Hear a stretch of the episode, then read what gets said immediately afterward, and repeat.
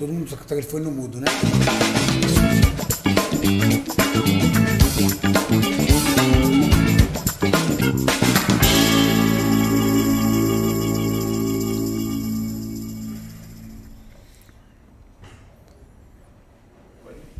Sem musiquinha hoje, Juan? Foi a musiquinha já.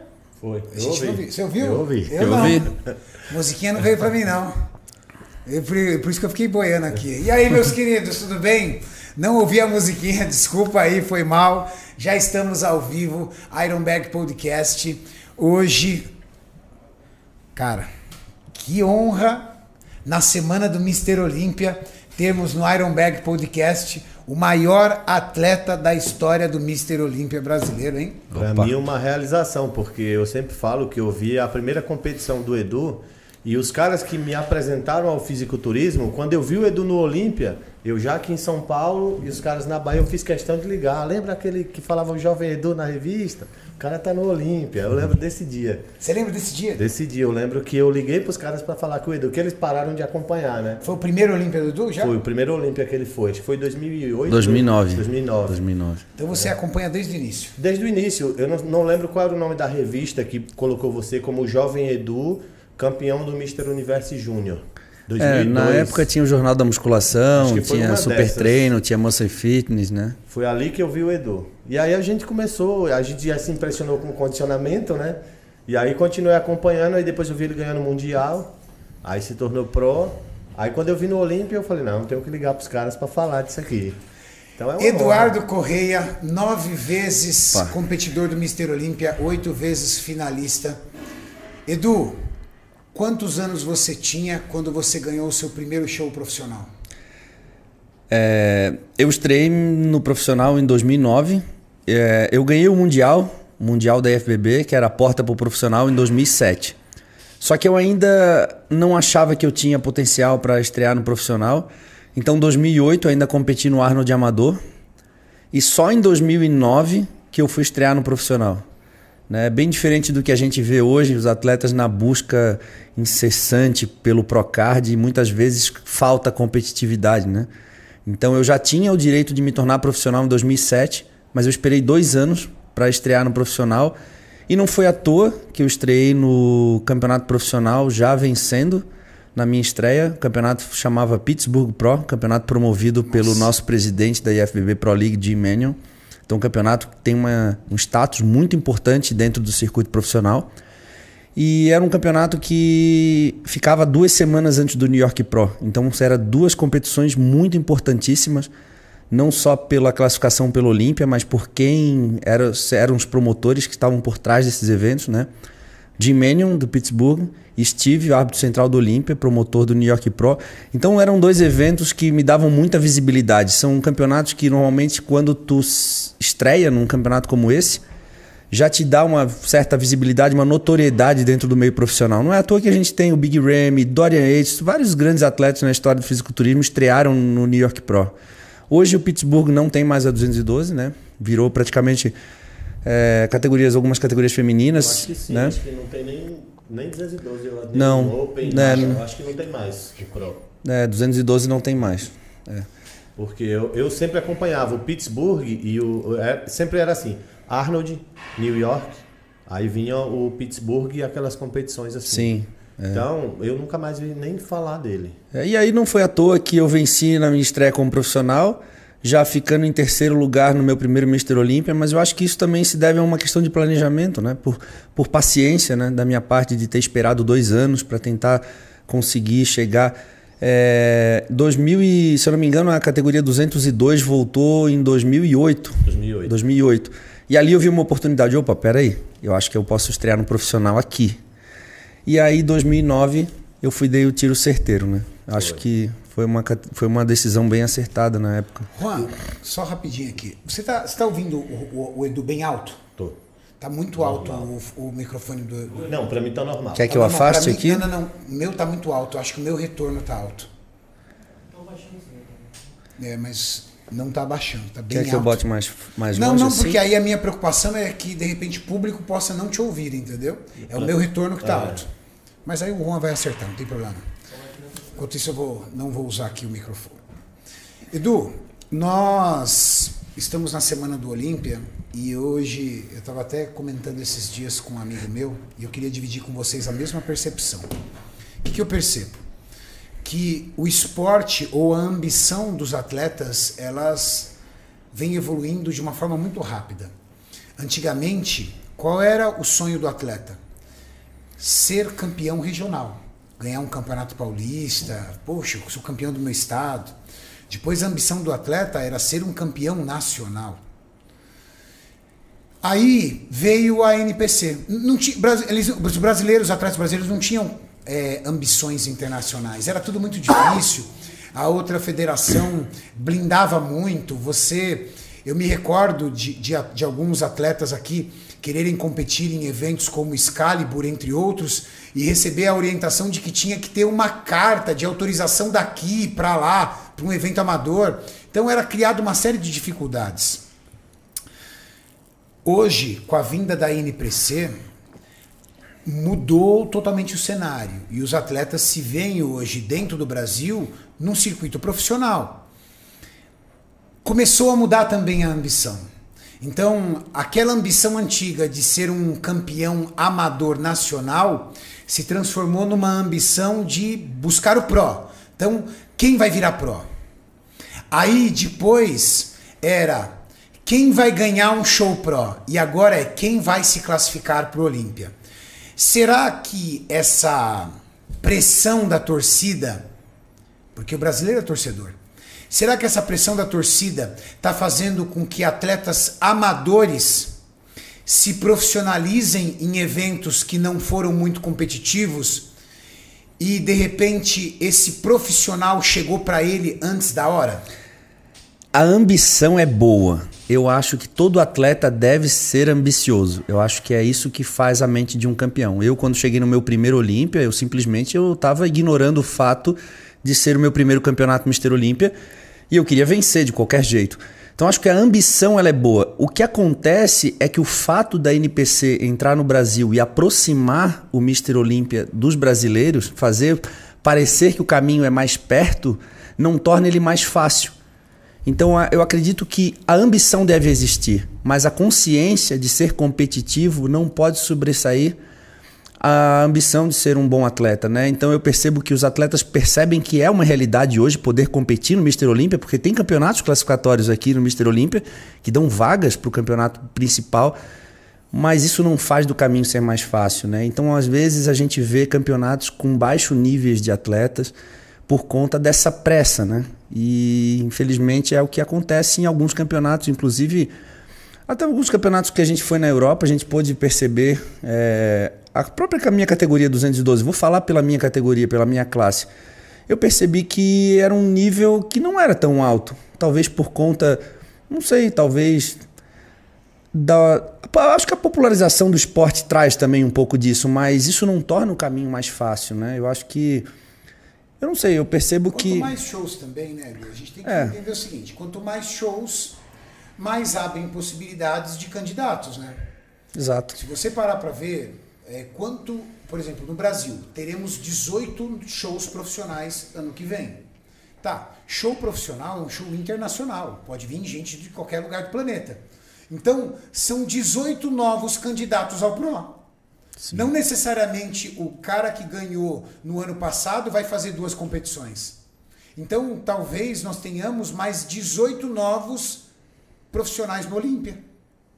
Pode ser. Não é verdade? Uhum. Então, isso acaba tem, fazendo com que tenha campeonatos difíceis e campeonatos fáceis.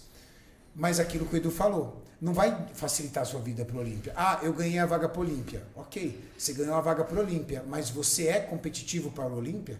Exatamente. Hoje a gente percebe que em alguns países é, os atletas se tornam profissionais e já de imediato já estreiam no profissional sendo competitivos, né? E alguns países ainda, alguns atletas estreiam no profissional ainda com uma distância muito grande entre os top, né? Então, a gente tem alguns casos no, no próprio, próprio Phil Heath, né? Quando ganhou, é, eu não lembro agora exatamente, 2005. ele ganhou o USA, se profissionalizou. 2005, 2006 competiu em dois shows, venceu os dois. É. Não foi para Olímpia, porque não quis. Uhum. Então, segurou para ir, se eu não me engano, a primeira vez em 2008. É. Ou seja, ele não se achava pronto para ir lá bater de frente com os caras. Eu acho assim, eu, por exemplo, agora a gente teve o Mr. Olímpia no Brasil, eu acho sensacional a gente poder presenciar a entrega de Procard para atletas brasileiros assim, com grande potencial. Isso dá talvez uma grande tranquilidade para eles poderem trabalhar e fazer um planejamento. São atletas que têm patrocínio, são atletas que têm estrutura. Então acho que isso é uma grande oportunidade, os atletas devem abraçar isso. Muito diferente da realidade 10 anos atrás. Eu, eu, só acho que a galera do Brasil, porque eu recebo muita mensagem, Edu, de avaliar meu shape, ver como é que eu tô, é, passar a se olhar um pouco mais é, no seu nível, por exemplo, eu recebo mensagens do cara que ele quer ser um profissional open, mas ele, digamos, ele é alto e tem 110 quilos. Aí porque ele vê o Dexter baixo, com 110 quilos, ele acha que ele está naquele nível. Então, ou ele é fã de um outro cara que é o mesmo peso, porém a estrutura é outra. Então, Mas ele já é um amador competitivo? E ele ainda não é competitivo. Então, Aí é só sonho. A galera precisa, principalmente os novos profissionais, olhar assim e falar: eu tô no nível de bater de frente com os três. Porque eu acho que o que fez você segurar até dois anos foi isso. Você falar, eu quero chegar lá chegando, né? Uhum. Já chegar para bater, para ser competitivo. Não só para subir. Eu acho hoje, Renato, que tem muita gente que ainda quer fazer assim. Eu quero a vaga do Olímpia. Não eu quero ir lá tentar ser o campeão do Olímpia? Acho que essa é a próxima pergunta, né? Entendeu? Tipo, parar de, parar de almejar só o fato de competir no Mr. Olímpia, mas ser competitivo dentro Exato. do Mr. Olímpia, né? Não só no Mr. Olímpia, mas no meio profissional, né? Quando você começou a sua carreira, ainda amador, você já colocou uma meta grande do tipo, eu quero chegar no Olímpia, ou você foi colocando metas curtas? Não, cara, eu quero ser campeão brasileiro. Pô, agora eu quero ser campeão mundial. Cara, eu quero ser campeão mundial, eu quero ser campeão mundial. Ou não, ou você nem olhava para o mundial, você sabia que tinha que mundial, não, mas eu quero ser Mr. Olímpia. Não. Aonde estava a tua cabeça? Eu não pulava etapas, eu queria melhorar, eu queria evoluir dentro do meu, da minha realidade independente do resultado das competições. Então, independente, eu nunca almejei ser campeão brasileiro, campeão sul-americano, campeão mundial. Isso foi acontecendo naturalmente. Eu pensava, eu quero ter um físico melhor ano que vem, eu quero melhorar, eu quero ser maior, quero aumentar meu peso. Isso foi naturalmente. Eu ganhei o mundial da Coreia em 2007, mundial da FBB com 85 quilos e competi o Arnold no ano seguinte com 90 quilos. Então, cada ano eu estava evoluindo um pouco mais. Quando veio a 202, que era 91.6, eu já era um bom amador de 90 quilos, um light heavyweight.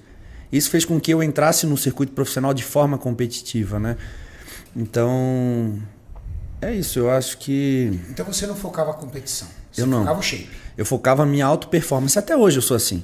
Eu, quando eu saio do palco do Olímpia, é muito louco falar isso, porque quando eu saio do palco do Olímpia, mais do que a colocação em si, eu tento fazer uma autoavaliação da minha performance. É por isso que muitas vezes, é, mesmo me sentindo injustiçado pelo resultado, eu consigo continuar. Eu não sou um cara que polemiza, que fica criando polêmica na internet, porque eu faço sempre uma autoavaliação. E eu acho que é isso que os atletas têm que fazer. Muito mais do que questionar o resultado, é questionar a sua alta auto performance, né?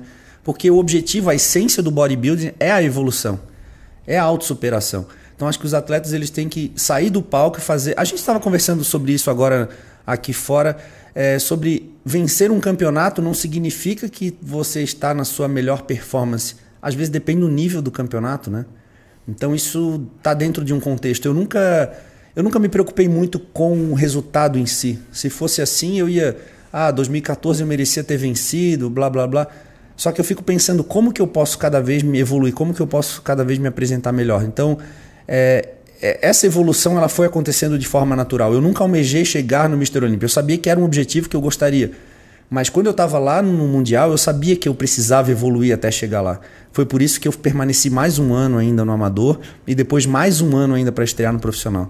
Eu acho que esse, essa autoavaliação é muito importante. Você acha que se você fosse um cara, em vez de focar na sua performance, na evolução da sua performance, se você fosse um cara focado no, no, no campeonato em si, no título, a derrota poderia gerar uma frustração ao ponto que quando você saísse da competição, você olhasse e falasse assim, cara, será que está valendo a pena fazer isso? Com certeza. Por isso que eu falo, tem alguns atletas que descem do palco com o título e com a certeza de que eles fizeram o melhor trabalho, mas às vezes não foi o melhor trabalho. E isso faz com que ele se sinta cego no que ele precisa evoluir, no que ele precisa melhorar. E de repente no próximo campeonato ele pega uma pedreira e aí ele se dá mal. Daí o que ele vai fazer? Vai se vitimizar.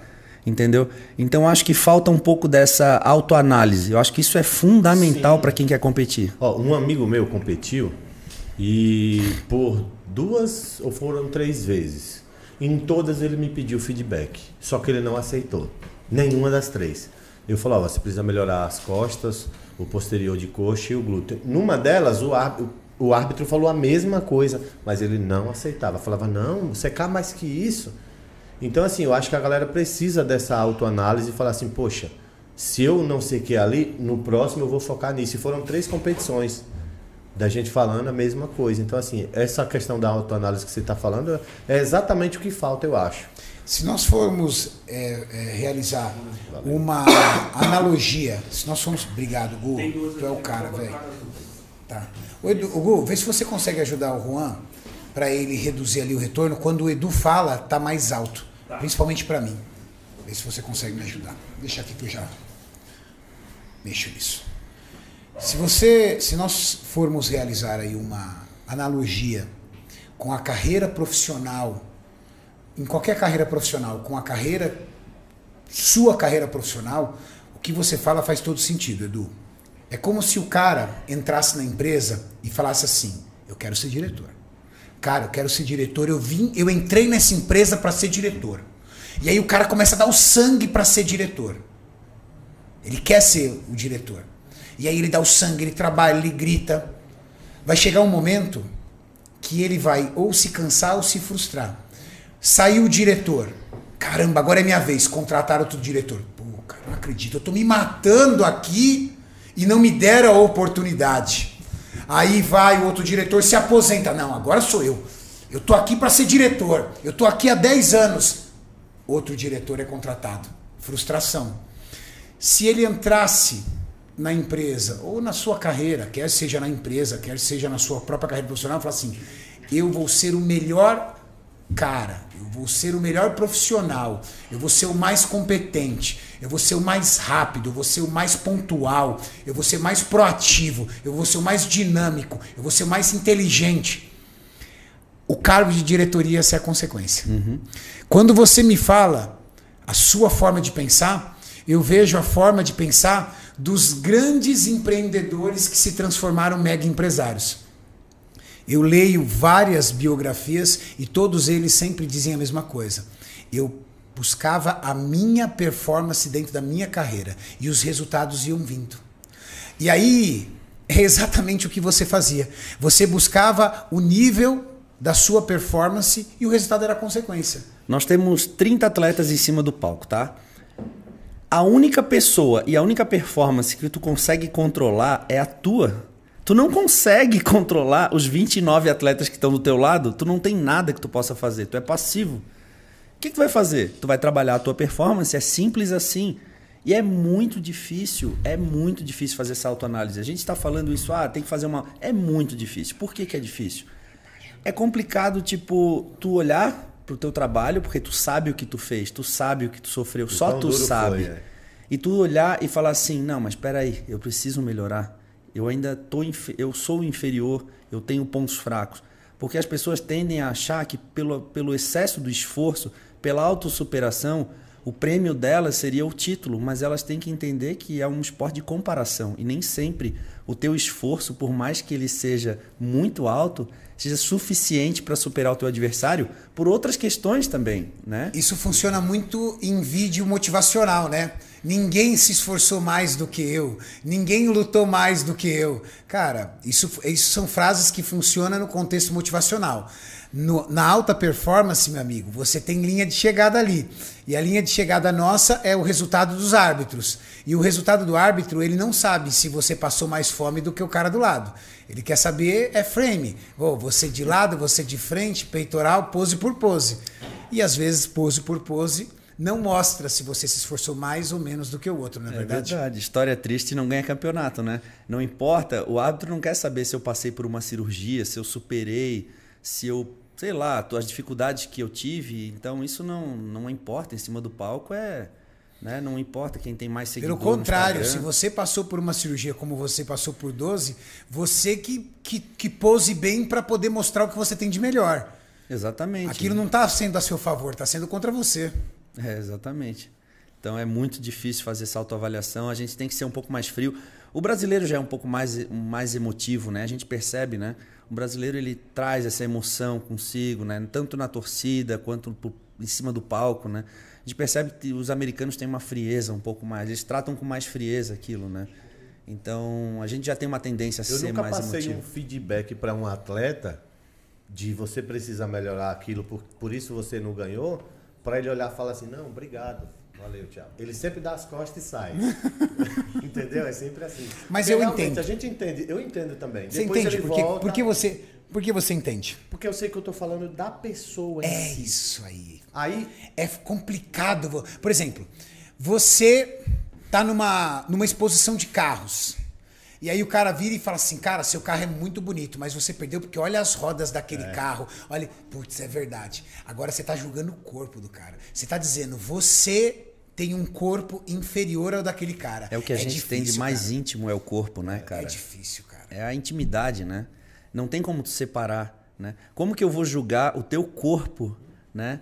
A gente tem, é, a gente tem muito complexos, né, de inferioridade. A gente tem Tem histórico de bullying. É, então assim, a gente, muita gente começou a treinar por isso, inclusive, né? Eu, eu fui um deles. Eu sou um cara que eu me achava um falso magro e eu comecei a treinar porque eu tinha complexo de tirar a camiseta em público. Cara, eu simplesmente eu ia tomar banho de piscina, eu não tirava a camiseta por nada nesse mundo. Tomar banho de mar de camiseta. E aquilo me fazia muito mal. E aí, de repente, eu procurei uma academia para tentar melhorar o meu físico. E aí, quando tu se torna um atleta de ponta, de performance, de repente chega um cara e começa a criticar o teu físico sem sentimento nenhum, simplesmente, cara, assim, eu recebo críticas, cara, depois do campeonato, do público mesmo, sabe, comentários em foto, cara, o Edu deixou o braço em casa, um pedaço do braço tá faltando, cara, que isso, cara, é a minha intimidade, ali, tudo que eu E- passei, e o entendeu? pior- e caras que comentam como eu, a gente é culpado por muita coisa assim. Hoje, eu volto corrigindo algumas coisas, porque se eu não me engano, quem começou essa ideia de deixar a perna em casa foi eu. Foi eu, foi, eu, foi o Leandro Rossi. Eu falei até de um Pô, atleta assim. mas o Leandro vez, Rossi ó. ele tem propriedade pra fazer isso, com aquele quadríceps cabuloso dele, né, Leandro? Eu cheguei a falar assim, ó. Eu, Leandro é barato. eu, vou- eu cheguei a comentar uma vez assim. eu não vou comentar as costas dele, porque não tinha costas ali, ele deixou em casa. Hoje eu não faço mais isso, porque eu sei que Dói. é muito e Dói, totalmente. Por exemplo, você quer ser alguém que você quer transmitir informação, mas você não está melhorando as pessoas. Eu quando eu vejo algum comentário, por exemplo, eu, eu lancei algumas, tipo, o último depois de ninguém. O último depois de ninguém É, dói, cara. Então, assim, aí eu vejo a galera comentando em alguém, eu já fico, puta merda, quem começou isso aí foi eu. Pegaram o meu meme. É, entendeu? Aí eu, hoje eu já tento corrigir. Eh, Ainda ontem um rapaz me mandou que ele foi lá comentar naquele Michael Criso. Falar que ele era top 20 do Olímpia. Aí ele ainda foi e brincou com o carinha e falou assim, ó, top 100. Aí o carinha respondeu, se continuar assim é pra isso aí mesmo. Eu falei, mano, não faz isso não. Aí você tá indo mexer no psicológico do cara. Não tem necessidade. Então hoje eu tento corrigir esses comentários. Sim. Porque realmente é muito depreciativo. Não tem nenhuma necessidade, não agrega nada. Se você não gosta do cara, não comenta. E o que você gosta, vai lá e tenta comentar o melhor Ah, ou possível. comenta tecnicamente, né? Isso, exatamente. Comentar tecnicamente já gera divergência. Já gera. Aqui, muito, muitas vezes a gente comenta tecnicamente e isso gera muita divergência. Imagina se você acabar fazendo uma brincadeira, um bullying ali em cima de alguma característica ou de algum grupamento muscular do atleta. Aí talvez ele vira piada dentro da academia, né? É que o comentar tecnicamente Mas de depende você eu de nunca quem... falei nada assim não, tá, Edu? Não, imagina. O comentário. Que comentar tecnicamente depende muito de quem também transmite o comentário. Porque às vezes, se eu sinto que aquela pessoa tem autoridade para falar, eu tenho mais aceitação daquela crítica.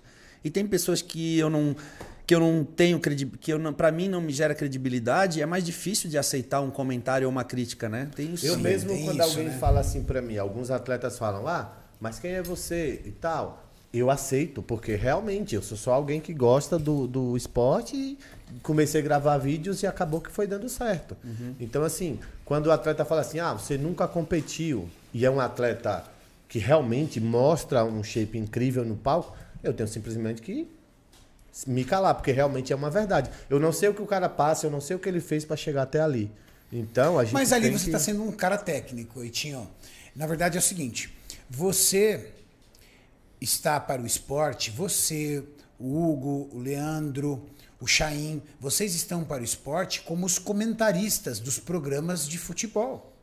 Nem todos os comentaristas são ex-jogadores de futebol, mas são pessoas fascinadas pelo futebol, que acompanham o futebol a vida inteira e que entendem de futebol. É que aquilo que a gente falou, cara, o cara vai ficar doído. É. Se Ronnie Coleman criticasse o shape dele, ele ia falar assim: ah, mas você tá aí andando de cadeira de roda, vem falar de mim, entendeu? Não adianta. É, é normal. Você está criticando o que a pessoa tem de mais íntimo, que é o corpo. Não é fácil. É, mas também se tu quer se tornar um fisiculturista, tu tem que ter a consciência que tu tá sob julgamento das pessoas e dos árbitros, né? Isso Você viu o que aconteceu todo. lá no Sardinha? É, eu, cara, eu acho inadmissível o atleta sair do palco reclamando do resultado. Primeiro porque é muito cedo para avaliar a performance dele, porque em cima do palco tu não tem. Cara, é muito, às vezes demora dias para tu conseguir fazer uma autoavaliação do resultado, né?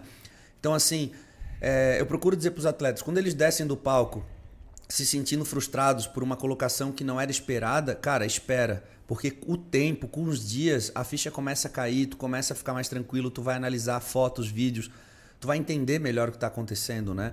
Então, assim, eu acho inadmissível o atleta protestar em cima. Em cima do palco eu já acho ruim. Eu já acho ruim fora do palco, né? Mas em cima do palco é pior ainda, porque o atleta está de cabeça quente e ele está sob julgamento das pessoas. Ele subiu no palco para ser julgado. Então ele no... tem que aceitar. E tem né? outros ali também que talvez trabalharam tanto quanto ele, ou às vezes até Sim. mais, né? Que... E tinha no Sardinha Classic, tinha um, um, um, um amigo lá, um camarada lá na Master, e, e, e, quando ele foi chamado para premiação, não me recordo qual foi a colocação dele, se foi quarto, quinto colocado.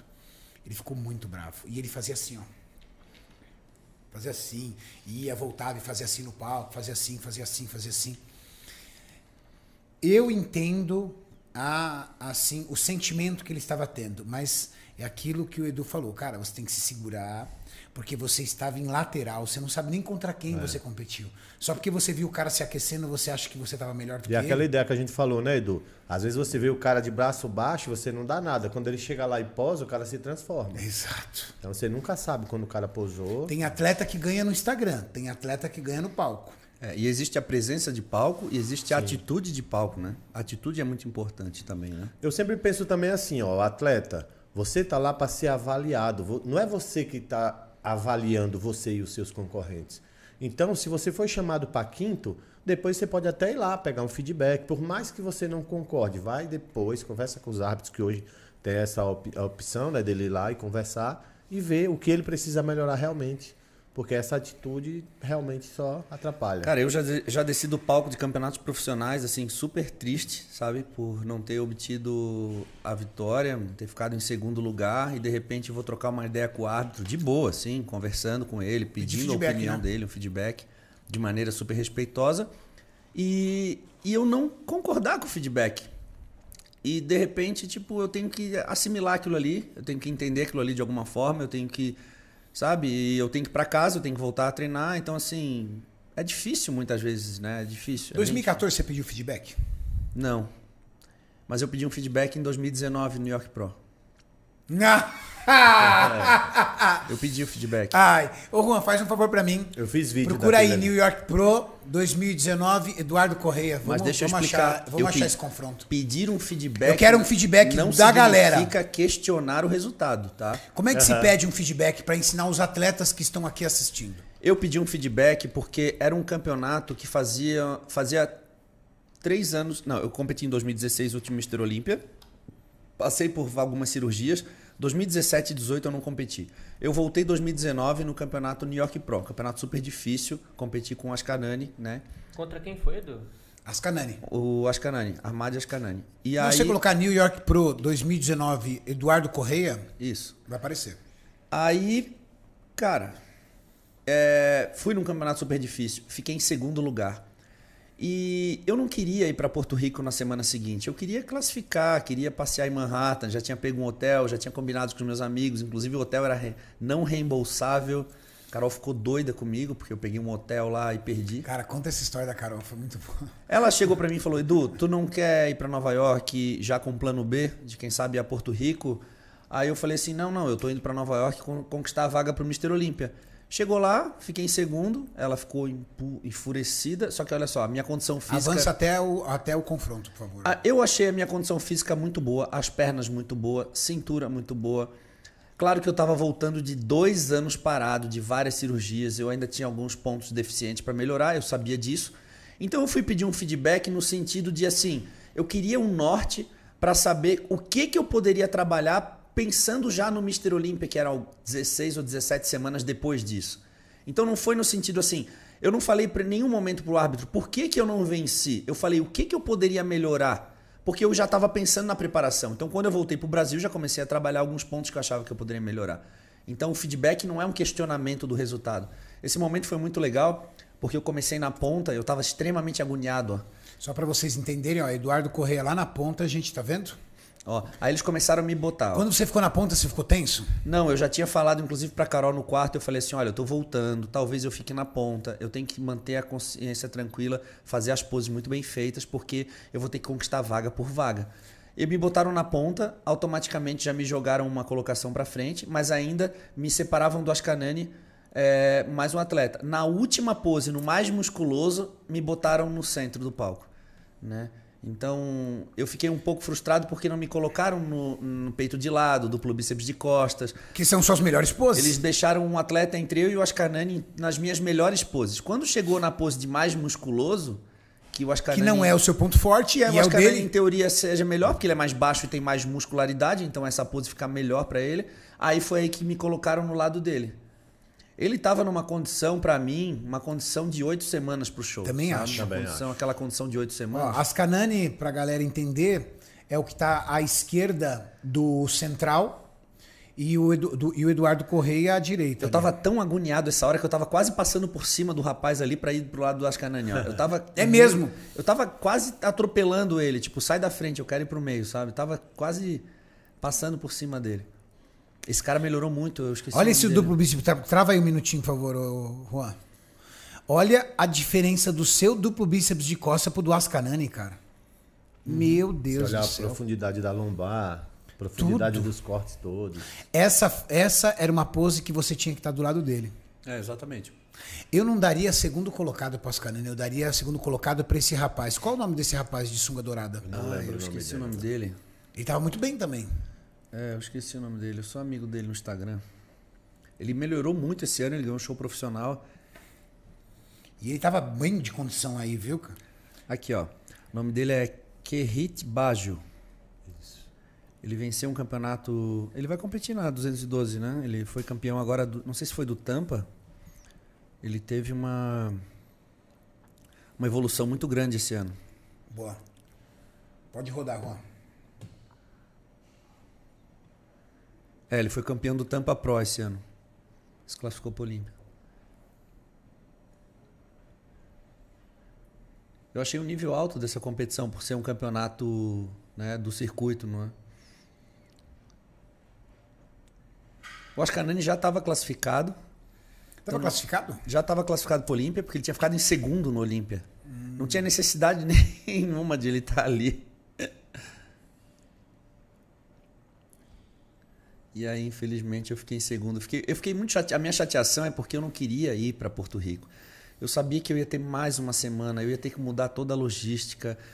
Você tinha feito planos com a sua esposa? Os hotéis em Porto Rico são resorts, é uma cidade turística de praia, então não é fácil conseguir vaga nos hotéis. São hotéis que não têm cozinha, então eu ia ter que preparar todas as comidas em Nova York e viajar com todas elas prontas. Cara, assim, ia ter que tirar a tinta, ia ter que pintar de novo. Então, assim, a Carol foi comigo. Ela... Era mais uma semana ou duas? Uma, uma. Uma semana. É. Que para mim é mais difícil do que se fosse duas, tá? Porque o rebote, eu fico muito desidratado. A pesagem desse campeonato aí foi na manhã da prévia.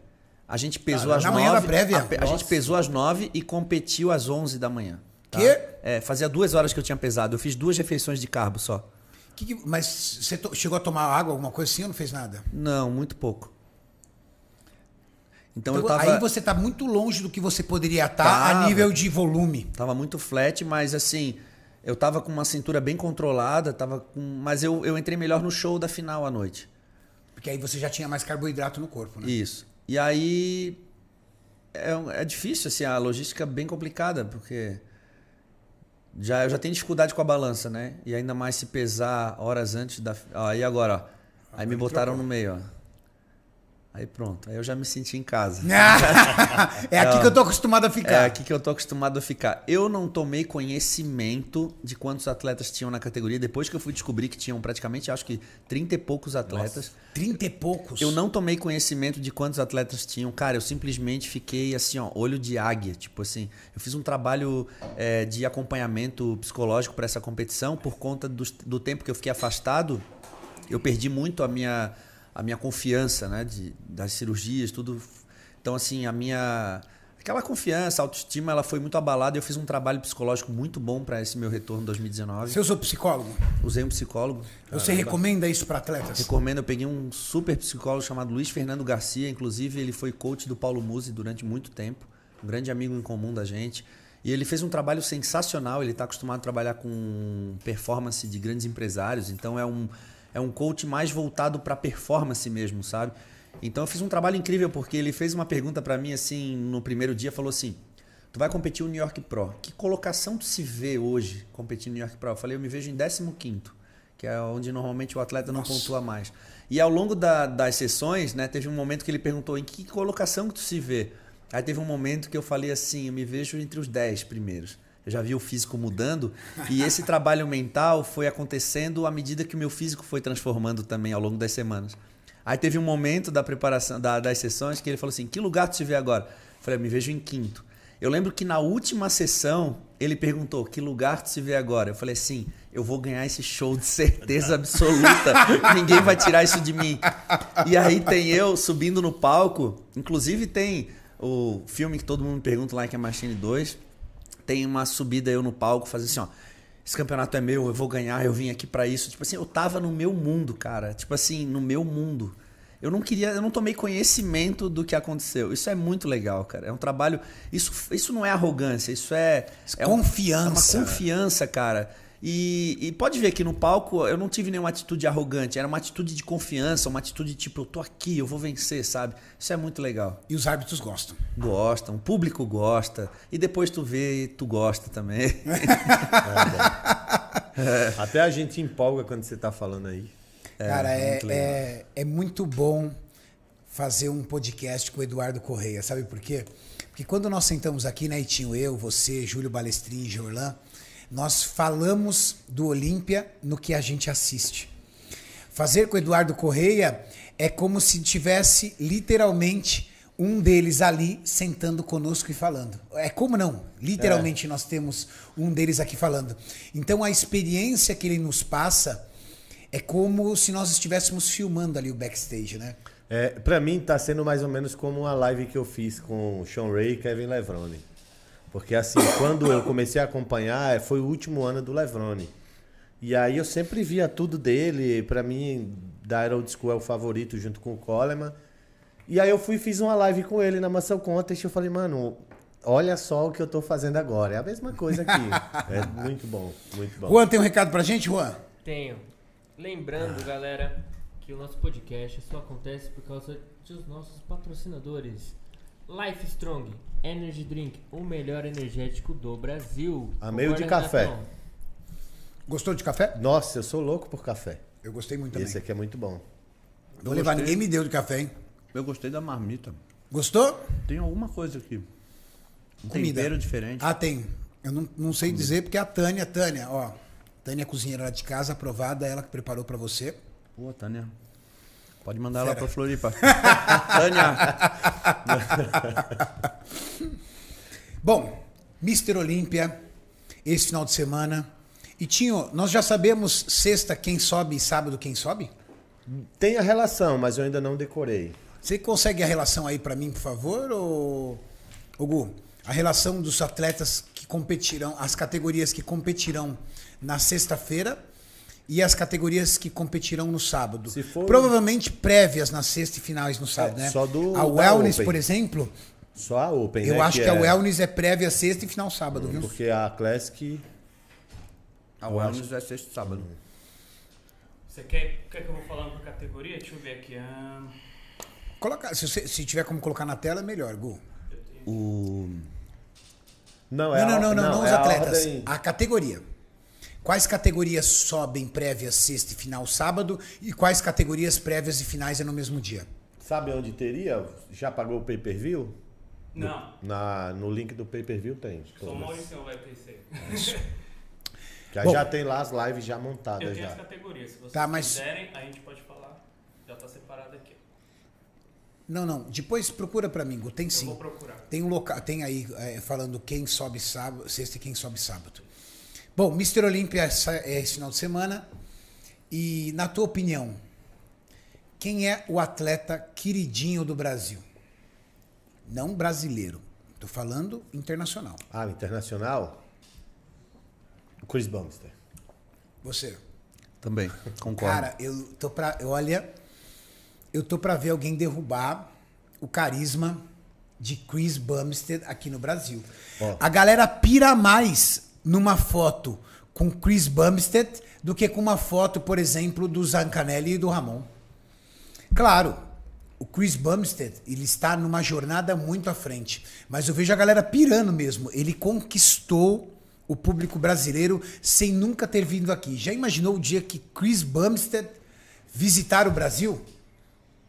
Você tem vários atletas que você pode até chegar assim, por exemplo, falar: minha opinião, Rádio Chopin tem grandes chances de vencer esse ano.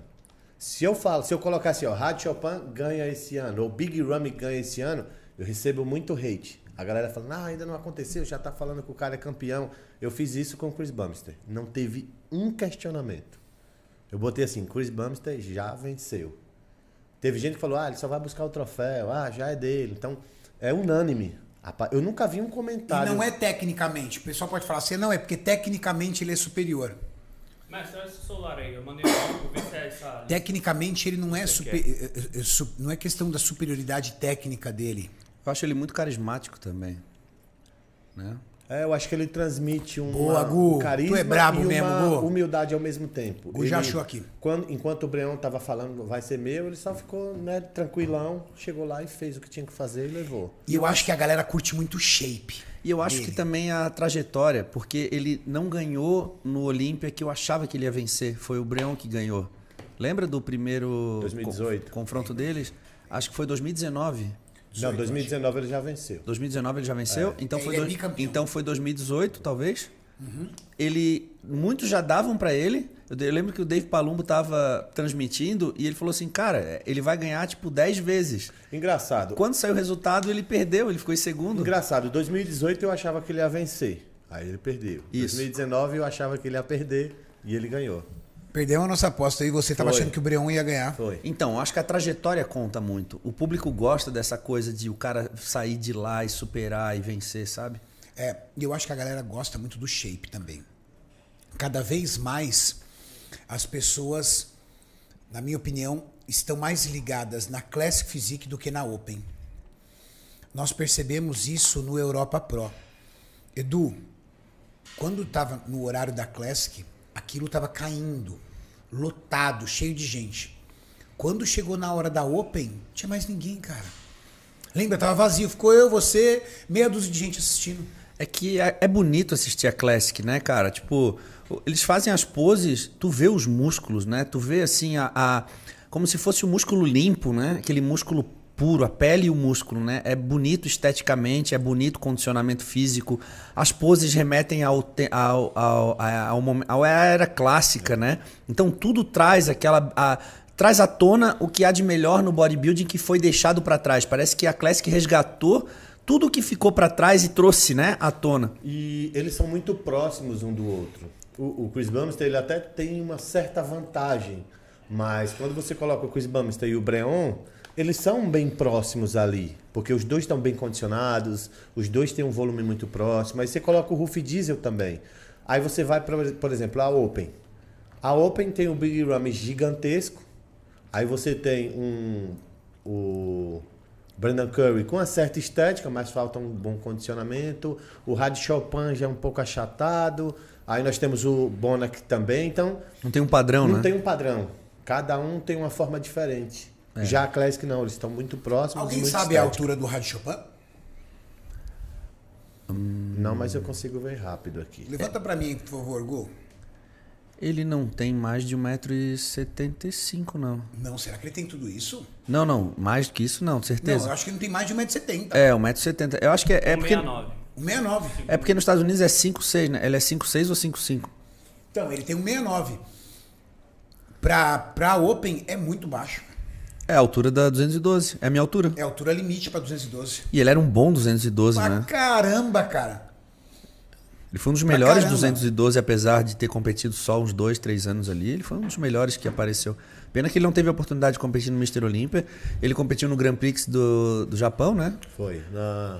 Ja- É Japão. Teve o que ele competiu com o Flex. O Flex fala. tinha acabado de vencer o Mr. Olympia e eles foram fazer o Grand Prix É. lá no Japão, na Ásia.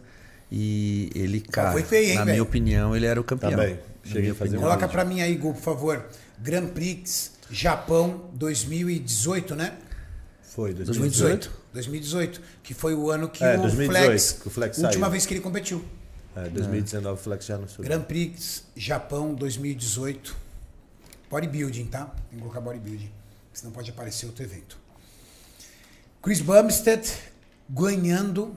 Não vai ter um brasileiro pra reclamar. A galera vai Não, curtir demais. Ele tem contrário. muitos fãs aqui no Brasil. Ah, o comentário que a gente vê da galera é assim: a briga vai ser pelo segundo e terceiro. Quem você acha que vai ser o segundo e o terceiro? Pra mim, o Breon, eu acredito que ele tem um shape bem próximo do Chris. E ele perdeu, acredito até talvez por punição mesmo. Postura, né? A postura É, dele a foi postura legal. dele foi muito ruim. Porém, o shape dele ainda é muito bom. Completo. Você não consegue falar assim, ah, ele falta aquilo. Por mais que o, o Chris Bumstead ainda falta um pouco de braço, o Breon você já não aponta nada nele. para que Você falta. acha que, que Breon fica na frente de Huff Diesel? Sim, eu acredito que sim, por ser mais completo. E eu acredito que o condicionamento dele também vai ser melhor esse ano. O Ruff, eu não gostei do que ele apresentou no Arnold. Foi suficiente para ele vencer, mas eu acho que ele poderia estar melhor. Que essa Não, é o 2000, é profissional. o- o- Coloca, coloca tudo isso, coloca Rádio Chopin versus Flex. É. Mas aí procura ali oculto para nós. Isso, obrigado. Dentro dessa linha que nós estamos falando de Class Physique, você acha muito, a gente aqui no Brasil pelo menos viralizou muito, não sei se nos Estados Unidos também foi, ou foi mais no Brasil, o aquele Mr. Class Physique. Sim, viralizou no mundo. Robert Team, se eu não me engano, né? Eu sigo alguns canais e os principais canais do mundo colocavam ele sempre como uma provável ameaça para o Chris. Mas eu acredito que era porque assim, ó, tá no hype, vamos falar. Porque querendo ou não, todo mundo quer view, né? O cara produz conteúdo, ele quer falar daquilo que tá no momento. Porque a gente que já viu ele no palco sabe que ele é muito desproporcional. Então, quando ele você joga ele do lado do Chris, do Breon, eu acho que não passa.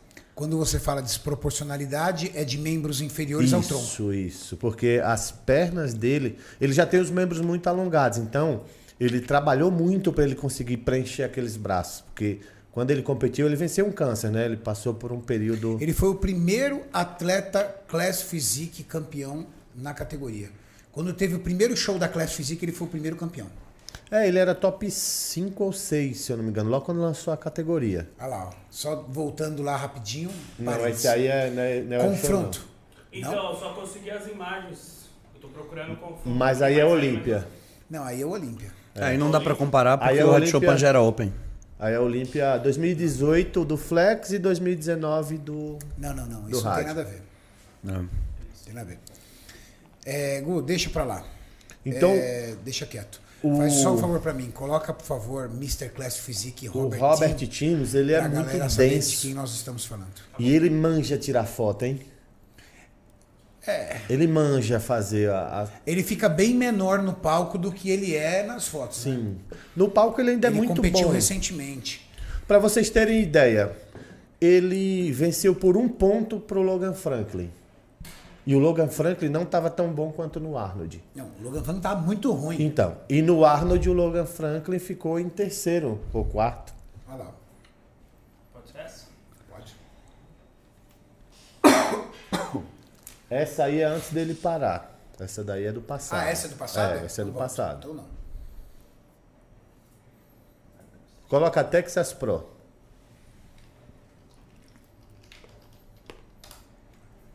Texas é com X. Mas foi lá, olha lá, aquela Deu? apresentação lá. ó. Tá. Primeiro, prim- isso. Esse aqui? É, acho que aí é um vídeo. É um vídeo. Deixa eu adiantar.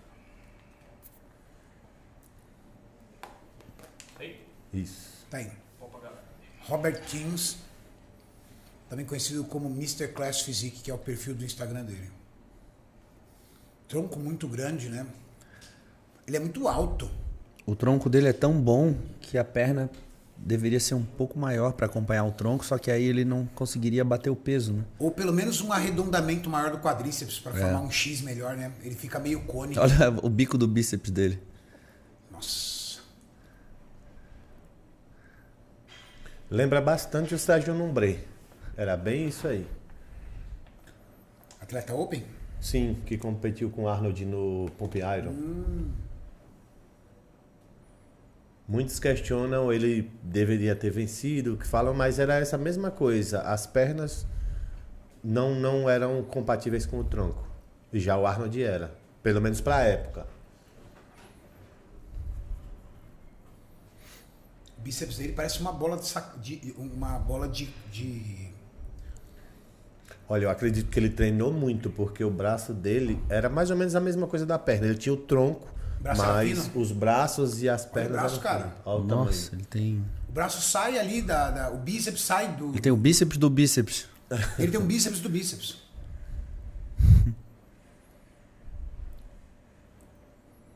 Parece uma bola de sinuca.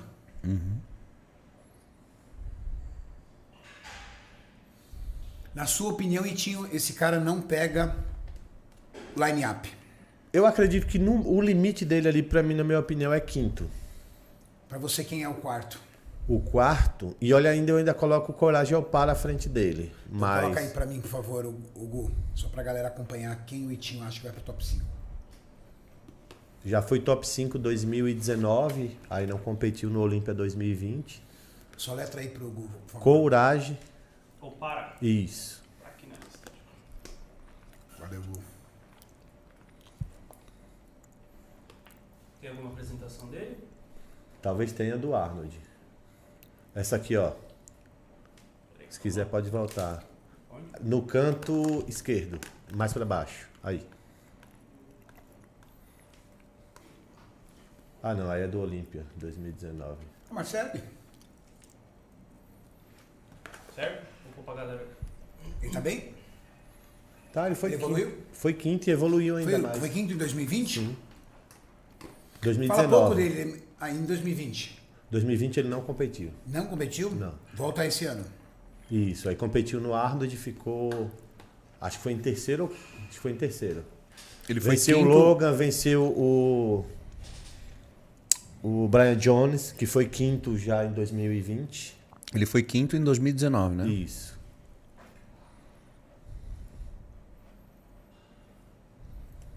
Tá aí um nome que pouco se fala, pode ser o quarto colocado da Class Physique.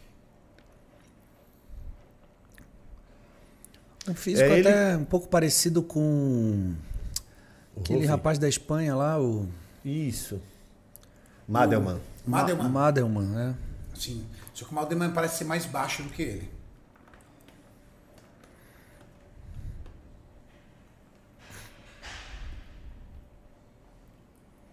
É ele que eu falei, Edu, que os árbitros parecem gostar do shape dele. Agora vamos pra, pra treta. Que colocação você daria pra Gabriel Zancanelli e pra Ramon Dino? É sempre difícil falar de brasileiros, né?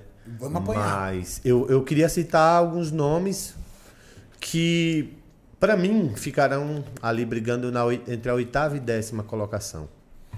Você pra vê mim- os brasileiros entre os 10? Sim. Você vê os brasileiros entre os 10, Edu? Também, sim. Mas eu vou Quantos citar atletas na Class Physique teremos? em média 25, 27 atletas. É sempre essa média o É Olímpia. atleta pra caramba. É. Mas você tem aí, ó, o Mike Summerfield. Fora esses cinco que já são os top. Você tem Mike Summerfield, o Wesley Vissers, que se vier bem pode pegar alguma coisa. O Urs. Fabian Mer- Mayer, né? O Urs, O aí Urs o é Ramon e o Zanca. Pra mim, esses caras vão brigar ali no mesmo, no mesmo Eu confronto. também acho, faz muito sentido o que ele falou. Porque são atletas que meio que ganharam os mesmos shows. É, Mike, Sum- Mike Summerfield foi o atleta que venceu do Júlio no México. O Urs foi o que ficou em segundo colocado, na frente do Júlio também. Porém, ele ganhou o Texas Pro. Foi o Texas Pro? Não, foi outro. O Texas que Não, ganhou ele ganhou outro. É, ele ganhou o Tampa Pro, eu acho. Acho que foi alguma coisa assim. Eu acho que ele ganhou o Tampa Pro. E se eu não me engano, ele ganhou o Tampa Pro na frente de algum atleta muito bom. É, eu não lembro quem ficou em segundo. Eu sei que ele mostrou já uma evolução incrível. Tu acha um postou- exagero falar que o Mike Summerfield poderia ficar entre os top 5? Não. Eu acho. Tu acha um exagero falar isso? Eu acho. O- Eu não acho. Se o- Pra mim, o se o Mike Mike- Summerfield vê isso aqui, ele é meu colega aqui, eu converso com ele pelo WhatsApp, ele vai ficar triste. Mas eu acho o físico do Summerfield um dos físicos mais estéticos que eu vi pessoalmente da Classic. E ele é um cara que é exatamente aquilo que nós falamos. É, ele, tipo, ele não. Ele sem posar, Edu, por exemplo, tipo, a gente chegou na academia lá. Eu, eu, eu, eu chamei ele e falei assim, cara, queria fazer um conteúdo com você, tudo tal. Ele falou, claro, ele, é- ele é um cara simpático, assim, uma humildade absurda, tá? Põe em vídeos. Ah, vídeos? É Ou Instagram. põe o Instagram dele, melhor, põe o Instagram tá dele, isso. Mas segura um pouquinho, por favor, Gu. Aí, ele é um cara, tipo, aí ele veio, aí eu olhei e falei assim, cara, esse, esse cara, será que. Eu achava assim, eu via ele, né? Ele foi, se eu não me engano, o terceiro colocado no, no Europa Pro no ano passado. Aí eu achei ele assim, de camiseta, tudo, achei ele pequeno. Cara, na hora que ele tirou a roupa e ele posando, ele dobra de tamanho posando. Ele é um. Cara, ele é um. Como é que eu posso dizer? Um artista posando, cara. Aí ele vem aqui, ó, vou meter um duplo bíceps, ele enche o peitoral. Na hora que ele enche o peitoral, ele contrai aqui a crista ilíaca para deixar a cintura ainda mais fina. E o quadríceps dele é bem arredondado e ele joga o joelho um pouquinho para fora certinho ali, ó, e vai tomar manha, só ele vai encaixando a pose toda. e Pô! Cara, que físico lindo, cara. Que físico lindo. Mas eu não sei agora. No México, a condição física dele, perto dos, perto dos atletas que eu vi, como o próprio Urs, era, uma, era um físico ainda que carecia mais umas três semanas. Olha, desses que eu citei, pra mim o cara que poderia ficar no top 5 seria Pra mim, o Fabian. o Fabian, o Urs, que tá incrível já, o condicionamento, e o Mike. Eu colocaria o Mike na frente deles ainda. Eu coloco o Fabian. Porque eu acho que eu vi a mesma coisa, eu concordo com o que o Renato falou, mas eu acho que o condicionamento físico ele teve muito tempo para enxergar isso e trabalhar isso, eu tenho Isso é certeza que fato. ele... Ele teve dois meses. Porque um cara que posa desse jeito, ele tem uma característica de treinar muito e ser muito detalhista, muito minucioso na preparação. Então eu acredito que ele deva já ter já se ligado que o condicionamento dele pode ser um pouco melhor. Edu, o termo, o, to- o, o que você Já a disse foto é dele muito... lá, ó, Neil Yoda lá com ele. Eu acredito que o Neil também vai passar essa ideia do condicionamento, né? O que você disse faz todo sentido. Ele é muito detalhista. Por exemplo, às vezes eu ali converso com ele, me chamou inclusive no WhatsApp, é que eu tenho que responder ele. Tipo, cara, ele fica. Ele, ele, ele vai pra academia, às vezes treina, terminou o treino, ele come. Aí ele fica na academia, tipo, uma, duas horas posando junto com um senhor, que eu acho que é o pai dele. E o pai dele fala: não, não, não, ó, se você virar um pouquinho aqui, vai ficar melhor. Isso. E ele fica ali, cara, treinando. Ele, pra ele, pose é igual um treino. Ele usa, ele, ele posa muito. E é todo dia. Quer ver? Puxa mais pra baixo, por favor, pra gente pegar um vídeo, Hugo. Olha essa pose dele ali, a melhor, essa pose clássica. Você tá maluco, cara? É. Olha, olha, olha que, olha isso. Você não bota um defeito na, na, no- na forma que ele se posiciona. É, eu acho ele um legítimo classic physique, Esse cara. cara, Não, quando ele colocar as costas mesmo no nível dos outros caras, aí eu acredito que ele tá brigando entre os três ou quatro primeiros. É que ele não costuma fazer muito vídeo, cara. Olha, não tem vídeo dele. Só foto. Também o cara acaba o treino, fica duas horas posando, que horas que ele vai Duas filmar? horas. Duas horas posando. É, não tem, não tem vídeo. Que pena, cara. Mas posa muito, muito. Tem o vídeo ali do. Muito. Pra mim, ele e Huff Diesel são os dois maiores posadores da Class Physique. Você viu algum vídeo ali? Tem o ou- vídeo aqui pra baixo da competição ali, ó. Aí, ó, vamos ver se ele. Ah, falando. Ah, não, acho que é só comentário. Ah, são 11 minutos de vídeo. Ah, ele falando sobre o. Comentando sobre o vídeo. É, sobre. Legal, foi incrível. Ele é muito humilde, cara. Assim, tipo, um cara muito simples, aguenta brincadeira, leva tudo numa boa. E eu tô devendo churros pra ele. Eu fiz a porra da aposta dos churros, cara. E aí, por conta de da nossa volta do México, deu tudo errado. Tô devendo Consegue pra ele pôr os o churros. urso? Works? É, o. Outro menino, uma humildade também, cara. Me chamou Nossa, que menino bonzinho, aí. cara. 22 anos de idade, um alemão absurdo. Esse é uma das grandes promessas da Classic, hein? Esse moleque. É. É, mas ele tá com roupa aí. Ali, Ah, esse vídeo aí. As costas dele já é boa pra 22 anos, cara. Denso e seco. Alemão também, né? Da Alemanha. Igual o Mike. Tem até minhas palminhas ali pra ele, ó. É. Você tá maluco. É, mas esse ano ainda ele, Não, ele ainda tá construindo ainda. pra mim, o Fabian fica na frente de todos. Do, do próprio Mike, tu acha? Pra mim, o Fabian fica na frente do Mike. Eu não acho. Não? Eu também não. Eu acho que Quem que você acha que fica na frente? Eu Mike? acho que o Mike. Pra mim, Já colocou o Mike? o Fabian. Não, Mike a gente já colocou aquele. O Fabian, ele ficou em terceiro ou quarto no. Agora no Arnold Eu acho que ele foi Ohio? quarto no Arnold Ohio. Foi quarto no Arnold Ohio. E venceu Os caras pés, hein? que. O. Aquele outro também que. Peter Mona também, eu esperava uma colocação dele melhor. A galera falou que acha que ele foi injustiçado. Cabroneiro ficou em segundo, não. né? Cabroneiro foi segundo. Huff Diesel em primeiro. Terceiro foi o. Coragem Opala, se eu não me engano. O quarto foi o. O Fabian Não, ainda veio o Logan Franklin. O Logan- Fabian foi quinto. em quinto. Mas o Logan Franklin não está classificado para o Olímpia. Não. Mas ganhou um show aí, não ganhou? Não. Ele ficou em segundo para o, Mr. Classic Physique. O Logan? É.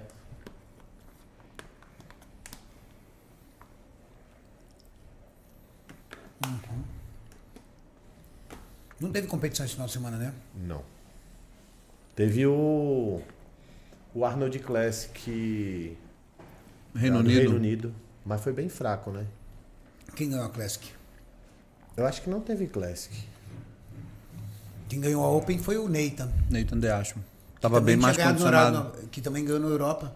Mas ele tava mais condicionado agora ele do vai que na Europa. Olímpia.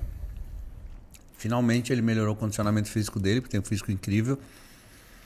Claro que eu não, eu não vejo ele brigando pelos top 5 do Olímpia, mas eu vejo ele num condicionamento para estar entre os top 10 ali.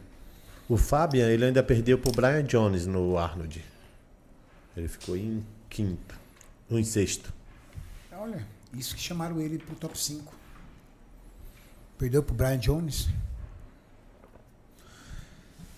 Men's Physique. O que, que você fala da Men's Physique pra mim, Tinho?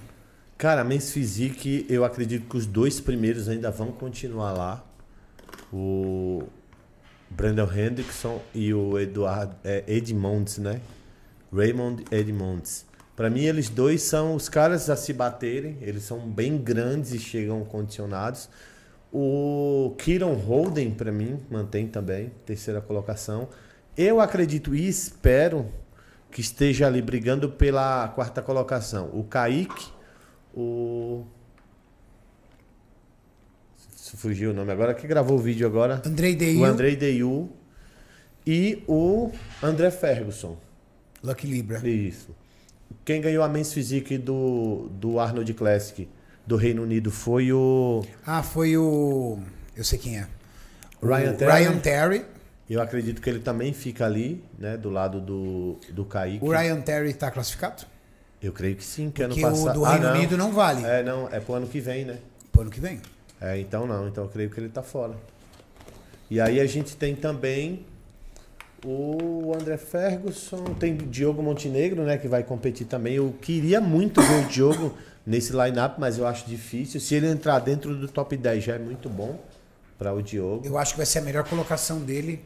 Eu, também acho. eu- se eu não ele me engano, melhorou muito. eu não lembro qual foi a melhor colocação do Diogo, mas eu não acho, eu não acredito que ele já tenha conseguido ficar entre os 10. É, não. Ele, o, me... Eu sei acho que ele o já conseguiu dele foi décimo décimo, décimo terceiro, eu acho. Eu acho que 12 segundo. Eu lembrava de décimo terceiro. Então, se ele entrar no top 10, já é algo muito bom. Já é uma baita evolução. Já é uma baita evolução. Né? Para você, então, os, os top 5 ali está entre Lucky Libra, Kaique de Oliveira, Kaique Pro, Andrei Deil, Andrei Deyu, Kieron Holden, Kirill Holden, Brandon Hendrickson, Brandon Hendrickson. e o, o Raymond Edmonds. Raymond. Então seriam o top 6 esse. Isso. Ali, uma coisa é fato, né? Desse top 6, você consegue manipular tudo ali. Sim. Você consegue colocar qualquer um em terceiro, qualquer um em segundo, qualquer um em quinto, qualquer um em sexto. Fica muito difícil. As pessoas de repente falam assim, tá, qual a sua opinião da colocação do Kaique? A nossa opinião sempre com o coração vai ser falada. Então, por exemplo, se meu coração falar alto, eu vou falar top 3. É que Porque assim, eu tô torcendo fervorosamente para ele. Mas os seis primeiros atletas é só pedreira, cara. Eu ontem, voltando de viagem com o Edu, mostrei alguns atletas, desses atletas pro Edu. O Edu se- não se conformava de ver os caras como Men's Physique. Ele virou e falou assim: Renato, tá, me explica qual a diferença de um Classic pro Men's. Porque eu coloquei uma, um, um para ele, eu acho que o Kiron tá do lado do Breon. Ele virou e falou assim: cara, tem pose que o Kiron ganha do Breon. Ele é maior do que o Breon. Qual é a. Qual, qual, qual é é, só a. a bermuda que difere hoje. Eu falei pra ele, eu falei assim, eu acho que é só bermuda, porque até coxa os caras têm. É difícil a gente, a gente conseguir estimar qual a diferença entre as categorias, Houve porque os um- caras ficaram gigantes, cara. Houve um Olímpia, Edu, inclusive que eles levantaram a bermuda, né? E fizeram Uhum. um pose com a bermuda quase que uma sunga de classic, para mostrar, ó, a gente tem perna também. Aham. Então hoje, para mim, o que difere é só a bermuda. E eu não falo nem o Kiron. Você pega, eu, eu vi o Brandon Hendrickson posando do lado do Regan Grimes. Quase do mesmo tamanho ali. Então, assim, o cara é muito grande. Para mim, esses ainda são os dois maiores, né? O, o Brandon Hendrickson e o Raymond Edmonds. Se você colocar ele do lado do Classic, se você colocar do lado do Urs, provavelmente o Urs é Ele menor. engole. Ele engole o Entendeu? urso. Eu acredito que até talvez o Mike. Olha o tamanho dos caras. Olha lá. Então, assim, tem muito Classic que não tem esse volume todo. Esse Principalmente foi o tronco. campeão. É, meu amigo. Eu acho que ele, se ele manter o, se ele melhorar até, manter o condicionamento, eu acho que ele leva de novo. Cara, daqui a pouco pode pegar essas duas categorias e unificar. É. Porque. Eu acho que a Men's Physique poderia mudar, inclusive, as poses. Não só posar de frente Eu perguntei pro costa. Tamer aqui. Pô, Sabe o que o Tamer poses. disse? Sem chance. Três perguntas eu fiz pro Tamer. Tamer, há a possibilidade da Classic Physique subir peso? Colocar mais 3, 4, 5 quilos é, a mais? Não. Mas aí eu entendo. Se a galera tá apaixonada pela Classic Physique desse jeito, se, Se colocar subir. 5 quilos neles, eles vão continuar mantendo estética, definição. Com 5 quilos a mais, acabou a Open. Acabou a Open. Porque os caras vão ser gig... vai Sabe quem vai, vai, vai subir? Vai subir Flex Wheeler, Kevin Levrone, Dexter Jackson. Vai ser esses caras extremamente estéticos, extremamente talhado e volumoso. Vai sobrar o quê pro, pra Open? Não vai sobrar mais nada pra Open. Então ele falou, sem chance, não vejo. Aí eu perguntei pra ele, Men's Physique, alterando pose? Não, porque senão vai pra Classic. Ele falou. Quer alternar pose? Quer Ele falou, quer fazer outras poses, vai pra Classic. Com certeza. É, que tamanho já tem, né? Sim, é vai sentido. Classic. Não, não, não tá feliz com as suas poses? Vai pra Classic. Eu acho que o que faz o, o, o- por exemplo, o Brandon Hendrickson continuar na Men's é aquele status de aqui eu tô sendo rei. Será que se eu for para lá eu vou continuar sendo rei ou vou ser um mais um? E a terceira pergunta que eu fiz pra ele: você, acre- você acha que a wellness um dia pode superar a biquíni em popularidade? Ele disse: com certeza. Pra mim, a wellness vai engolir a biquíni e vai ser a categoria de preferência mundial. Porque hoje a biquíni é, né? Tipo, as mulheres olham a biquíni com um olhar assim do tipo, poxa, é a categoria queridinha das mulheres, mas ele acredita que agora a wellness fazendo parte da, da, da Mister Olímpia rapidamente vai desbancar a biquíni como a, a categoria preferida entre as mulheres. As categorias elas estão sempre caminhando em alguma direção, já percebeu? Elas estão sempre evoluindo. A men's physique, os caras estão cada vez mais volumosos e treinando mais pernas e cada vez exibindo um físico mais agressivo. Eu acho que se a wellness começar a caminhar para uma linha mais é, Já caminhou. mais é, slim, Slim. Ah, slim, slim. Aí eu acho que Porque supera a biquíni. Condicionamento já caminhou. Eles falam que não mudou. Já, Mas olha a campeã do Olímpia, do overall do. Olímpia. Ela tava seca ao extremo. Eu entreguei o prêmio overall para campeã. Eu olhei no troféu para ver se eu estava entregando o prêmio para wellness porque eu não sabia identificar com a certeza só de olhar. Condicionamento ao extremo. Elas estavam muito condicionadas e muito é, mais assim já Menorzinha. mais condicionadas mesmo, sabe? Mais condicionadas assim, mais apertadas, mais densas. Normalmente a proposta da wellness era um pouco mais soft assim, né? Mais soft. Não, elas estão cada vez mais slim, quase um figure, Tanto né? que antigamente no, no critério lá do site tava que tinha um pouco de gordura e, co- e E água. retenção. Agora só tem a retenção. Já tiraram já a tiraram parte da gordura? gordura. Já.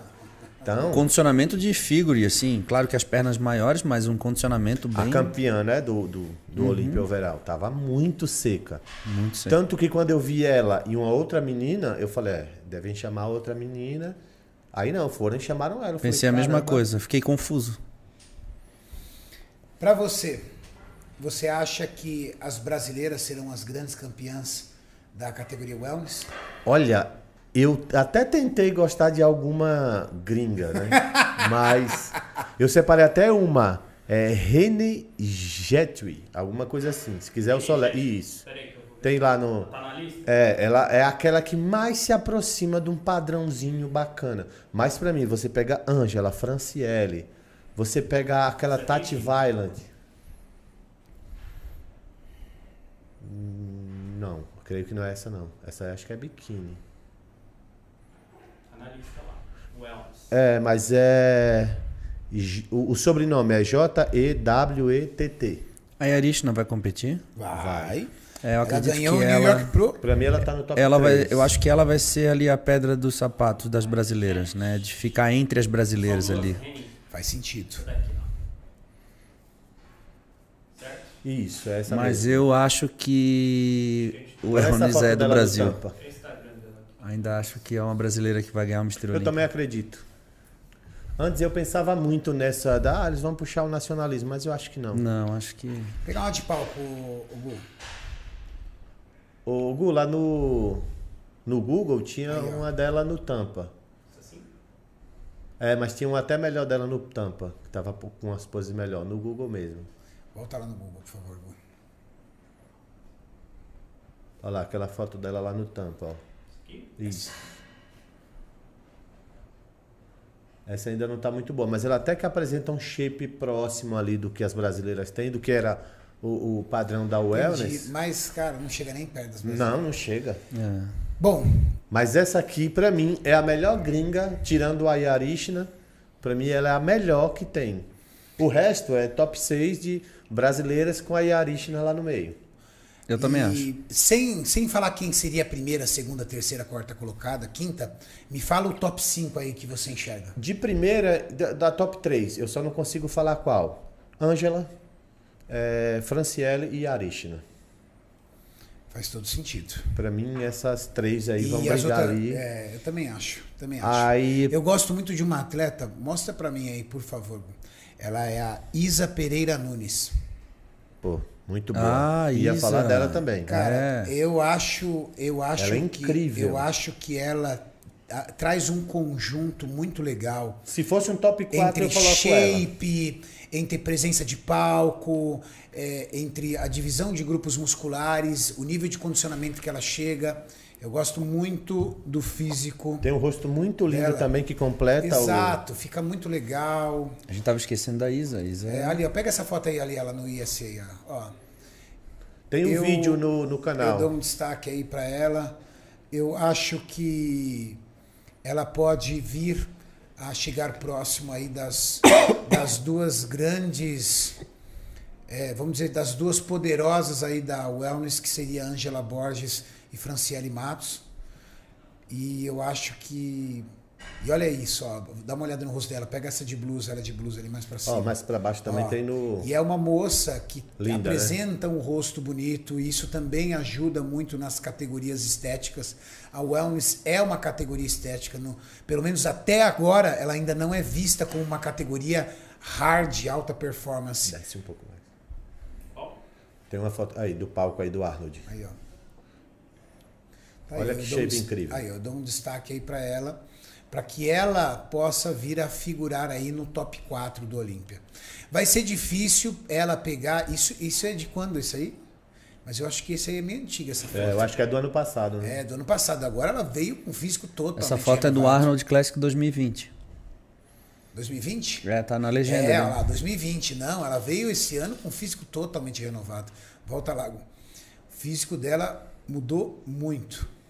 Ela não tem muita Melhorou bastante. E mas vai ser difícil para Isa encarar a Yarishna.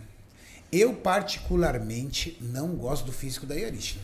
Eu gosto, Renato. Eu não gosto Eu não. gosto. Eu prefiro o físico das brasileiras. Eu prefiro muito mais o meu top 3 ficaria entre a Angela Franciele e a Isa, que é essa moça que eu destaquei. Não gosto muito do Eu já não consigo eu, a- Eu não escolher. vejo muito glúteo na na, na Na Yarishna? na Yarishna, no que diz respeito à, à parte alta do glúteo, acho que é um pouco mais. Ela posa muito O bem para né? soltar o glúteo, mas o glúteo médio dela ali não é igual. Mas eu gosto ainda. É, Das três, Franciele, Ângela e ela, eu não conseguiria escolher uma campeã. Não conseguiria. Não. É, eu acho difícil a Isa superar a Yarishna. A Yarishna competiu, teve ótimos resultados, performou muito bem. É uma querida ali também, faz um trabalho muito legal. Então, Eu dificilmente eu, dificilmente eu vejo eu vejo saindo ali daquele top 3. Você consegue ver a Isa superando ela? Não, eu vejo a Ângela, a Yarishna e a É, Franciele também. figurando entre as top 3. O meu, o meu gosto pessoal seria a Isa juntamente figurando com as duas meninas. Mas olhando toda a jornada, tudo que está sendo construído, É. os campeonatos, eu não, eu não- eu vejo esse top 3 aí. E já sendo chamado logo de cara. Pum, pum, pum. Do tipo, ó, É, eu também vamos acho. parar de discutir, já discu Tipo, chama as três, já bota no centro e aí chama o resto. Entendeu? Eu acho que vai ser isso. Mas, ó, é difícil, cara. Julgar mulher é muito difícil. Olha, julgar atleta mulher é muito difícil, cara. Muito difícil. E a nossa princesa da biquíni, nossa querida e doce Isa Pessini. Como é que você viu aí o vice, vice a vice-colocação dela no Arnold Sports? Olha, eu não tenho o nacionalismo nessa questão feminina. Mas a Isa, pra mim, era pra ser campeã ali. Porque, assim, quando você olha a biquíni, você pensa assim, pô, o critério é aquele. Aquele glúteo é um pouco mais arredondadinho, formato em gota. Então eu olhava Cintura assim. escapular mais larga? Isso, então eu olhava assim e falava, não, é da Isa. Eu estranhei até ela, a reação que ela teve assim, meio que ela, tipo, como assim? Quando ela foi chamada em segunda, aí depois acho que ela, tipo, veio assim e falou, não, eu tenho que sorrir, e foi sorrindo, mas ela não Ah, é? entendeu nada ali, deu pra perceber. Será que você acha aí, Gu? Achei. A Laura Lee, eu até entenderia se tivesse ficado na frente da Isa. Mas Não, não, a não. que ganhou Arnold foi a, Sports. a 2021, Jennifer tá? Dory. Jennifer Dory foi a campeã. Então, assim, eu não via nem, nem corpo e nem rosto. Pra dizer assim, não, por aquele motivo ela ficou. Até o glúteo dela eu acho um pouco estranho. É a esposa do Shaw Roden, né? A esposa do Shaw Robin? É. É? Não sabia não. Não sabia. Eu sabia Você que sabia ele que o tinha Robin, a falado esposa que... dele é. Mas é, é a esposa desde sempre, dos Não. filhos, tudo? Não, não. Depois daquele escândalo lá, ele se separou da mulher. Ah, ele, a- a- ele separou da mulher. E aí ele começou a namorar ela. É, eu lembro que ele falou que não ia competir ano passado, alguma coisa, porque ele queria se dedicar a ela. E eu acho que eles se mudaram pra Las Vegas. E acho que ela tá morando lá agora. Você quer a Isa, a apresentação da Isa? Não, não, eu queria o confronto. Coloca lá pra mim, por favor. Arnold Ohio 2021 biquíni. A esposa do Shaw Rodden. Foi exatamente essas três, a Laura Lee, Porque a eu- eu- quando você falou isso, eu tomei um susto, porque eu estava em 2018, quando o Shaw Rodden ganhou o Mr. Olímpia, e a esposa dele não parecia ser atleta, assim. Não, era uma loira, né? É, e não parecia ser uma atleta. Então, diante daquele escândalo lá, ele acabou se separando, então. Uhum. Cara, como a vida do cara virou, né, cara? A gente conversou aqui sobre isso com o Tamer. Aí, ó. A que venceu foi a da ponta, né? Não, a do centro. A que foi Não, não, ponta pera. Agora. A, a do centro venceu? Não, aqui foi pra Ah, então ponta desculpa. agora. Então peraí, peraí, deixa eu arrumar. A do centro é a esposa do Shaw Roden. Hum. E a da ponta é a esposa do Mark Anthony naquele primeiro mês physique. Lembram dele que Mark tinha umas Anthony trancinhas? Que tinha umas trancinhas assim, que mora em Vegas? É, a Mark esposa dele. É, então dele. tá, então é só, corrigi- só corrigindo aí.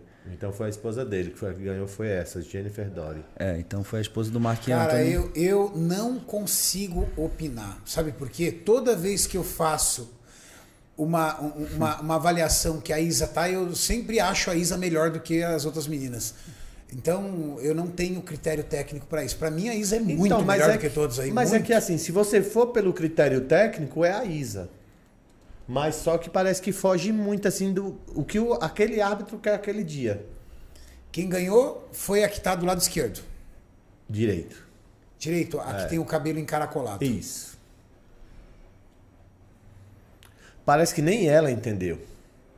Pelo jeito que ela. A, a expressão dela quando ela, ela Eu, eu, eu, eu talvez, se fosse a do lado esquerdo, eu poderia falar que ela ganharia pelo condicionamento. Ela está um pouco mais condicionada. Mas a outra realmente eu não entendi, cara. Um pouco mais de ombro ela tem, né? Ela tem um ombro um pouquinho maior. Mas dentre as três, ela parece que tá um pouco embaçada. Glúteo Sei lá, pra pequeno. mim a Isa aí ganha. Pra, eu, eu, árbitro, era pra Isa e acabou. No conjunto inteiro. Acho que a Isa posa muito bem. Eu tenho a impressão que os árbitros freiam o crescimento dessa categoria, justamente para evitar que essa categoria fique muito agressiva. Até para Isso não aconteceu colidir com a a wellness. Isa. Quando a Isa ela era campeã Miss Olímpia e ela na próxima competição tornou-se top 6 do Mister Olímpia, o, eu, eu, eu questionei aqui o Tamer e ele disse que ela foi pro top 6 porque ela ganhou muito volume. E essa categoria não era para ganhar muito volume. E aí ela acabou destoando das demais. Mas, cara, eu, eu acho o físico da Isa sempre o, melhor. Então, eu não consigo opinar. Para mim, ela sempre é a campeã. Difícil. A gente tá, tá sempre tentando julgar condicionamento físico, né? Então, pra, quando a gente olha as biquínis, a gente já tenta detectar quem é que tá melhor condicionada. E às vezes ganha aquela que a gente. Mas eu acho que é justamente isso. Os árbitros tentam, talvez. Mas, por exemplo, Edu, quando você vai ler lá os critérios, que eu tento ler lá, você vê lá ombro e glúteo, os formatos que eles querem. Né? O condicionamento eles até pedem para não ter muito condicionamento. Exato. uhum. Aí você iria para Isa ou Laura Lee, mas aí eles foram exatamente para outra. Mas eu achei a outra menos condicionada. Então, o único critério que poderia dizer assim, não, ela ganhou porque eu não queria con- aquele condicionamento. É, então, eu acho que isso fa- me faz pensar que os árbitros tentam frear a todo momento. Porque a biquíni é a categoria mais suave, vamos dizer assim. Suave, essa é a palavra. É a mais suave. Então eu acho que eles tentam preservar ao máximo isso.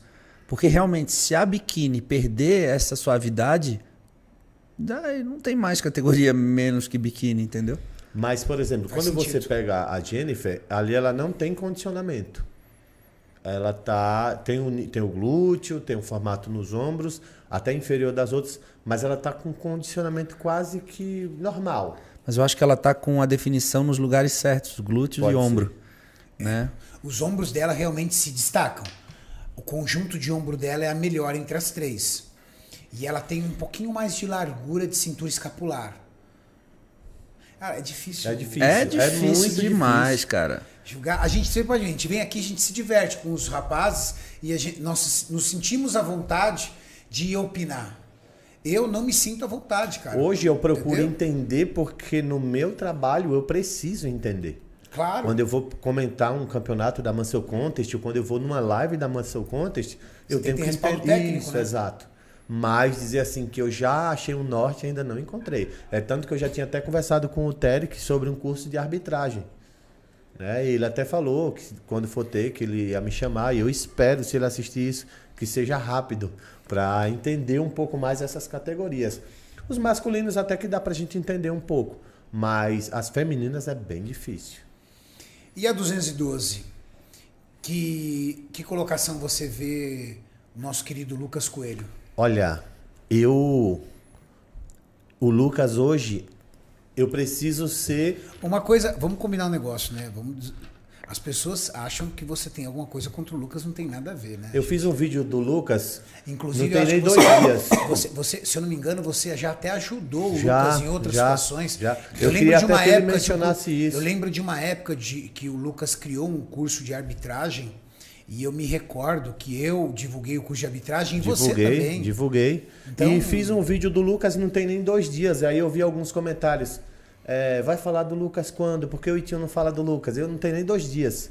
Assiste o meu canal. É, assiste o meu canal que você vai ver. Então eu sempre comento.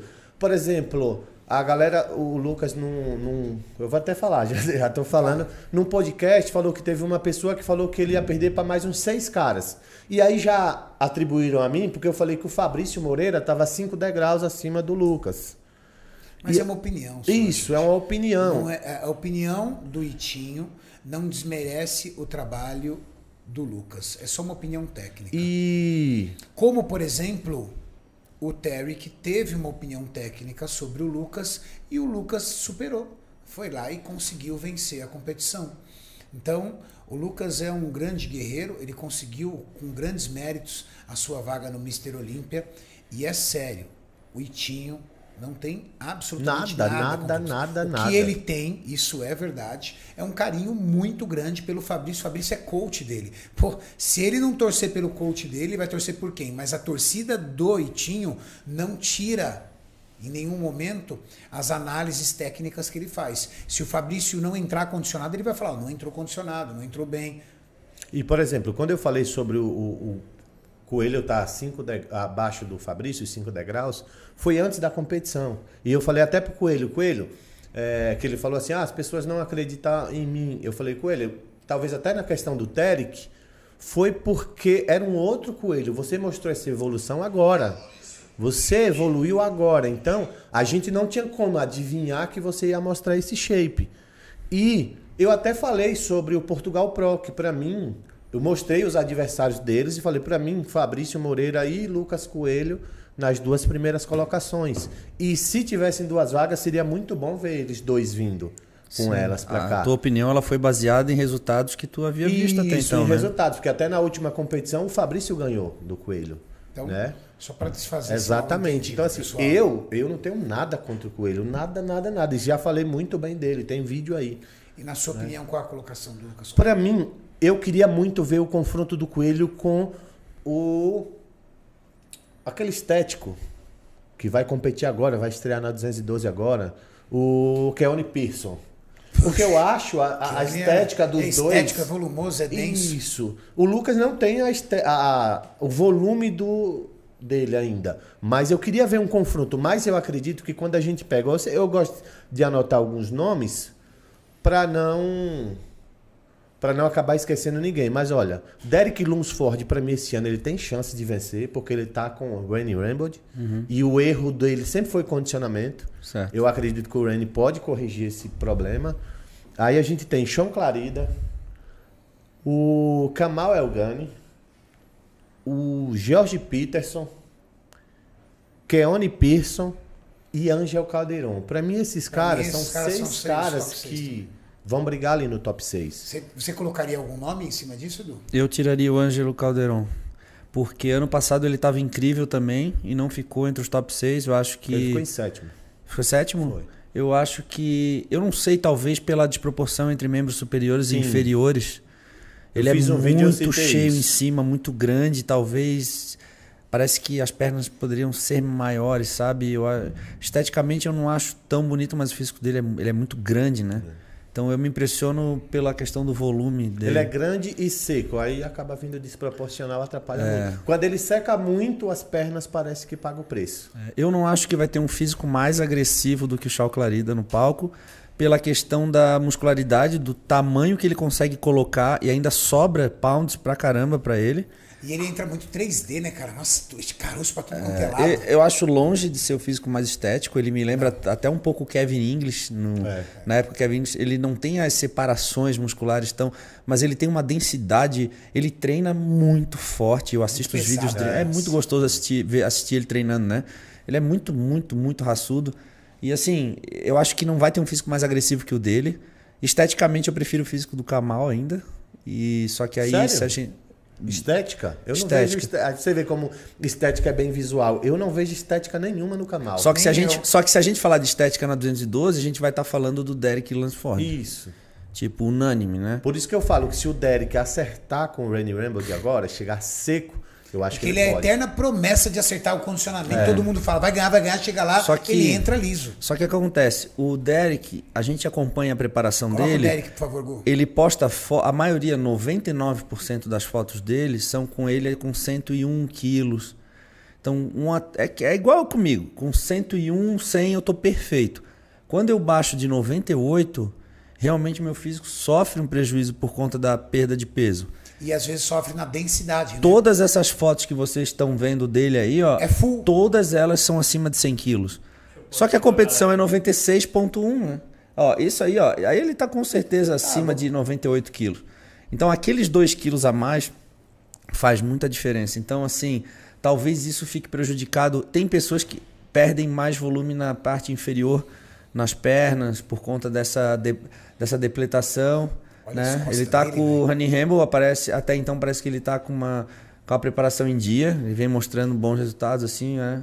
Então acredito que eu tô bastante esperançoso, mas a única coisa que me deixa com a pulga atrás da orelha é ver quando ele baixar para 96, porque realmente tem atletas que com 98, que nem é o meu caso, são incríveis, e aí quando vai para 96, sofre uma perda. Imagina, olha isso aí num rebote limpo, ó. É. Esse esse é um físico rebutado. Esse aí é um físico que já saiu da competição, comeu. Olha lá os restinhos de tinta debaixo do braço ali, ó.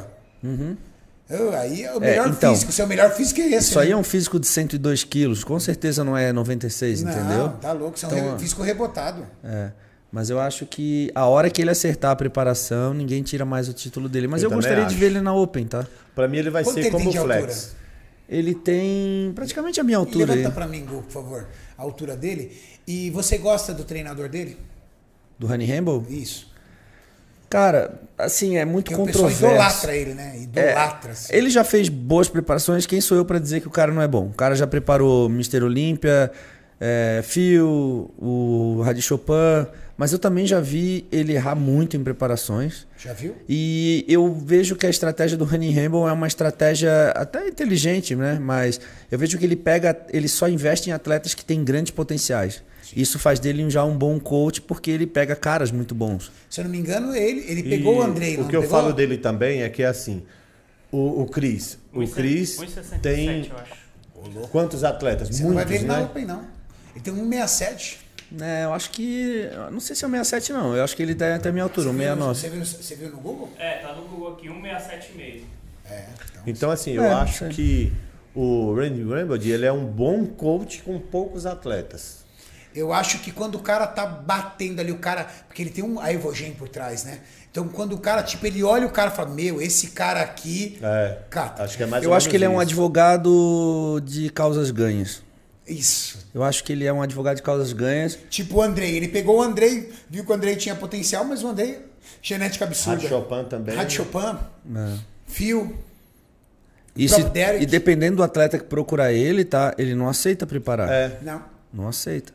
Tá? Eu perguntei pro, pro Kaique, o Kaique falou que ele não aceita, é ele quem escolhe. Uhum. Então não adianta nem você ir falar com ele, é ele quem escolhe.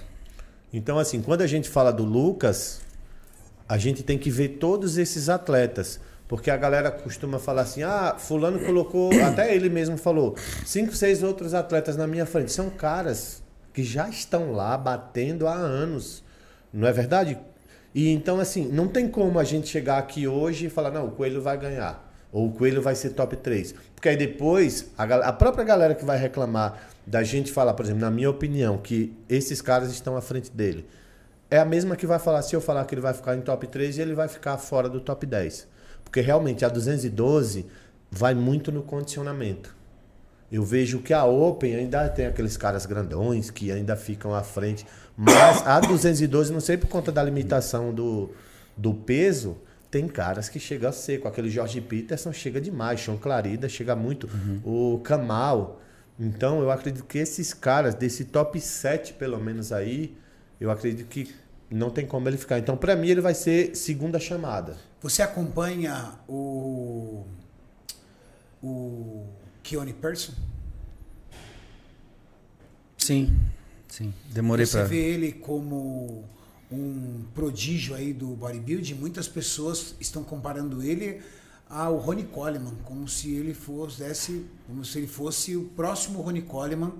Não na questão de ah, ser um enorme e tal, tudo, mas na questão de construir um legado de muitos Mr. Olímpias.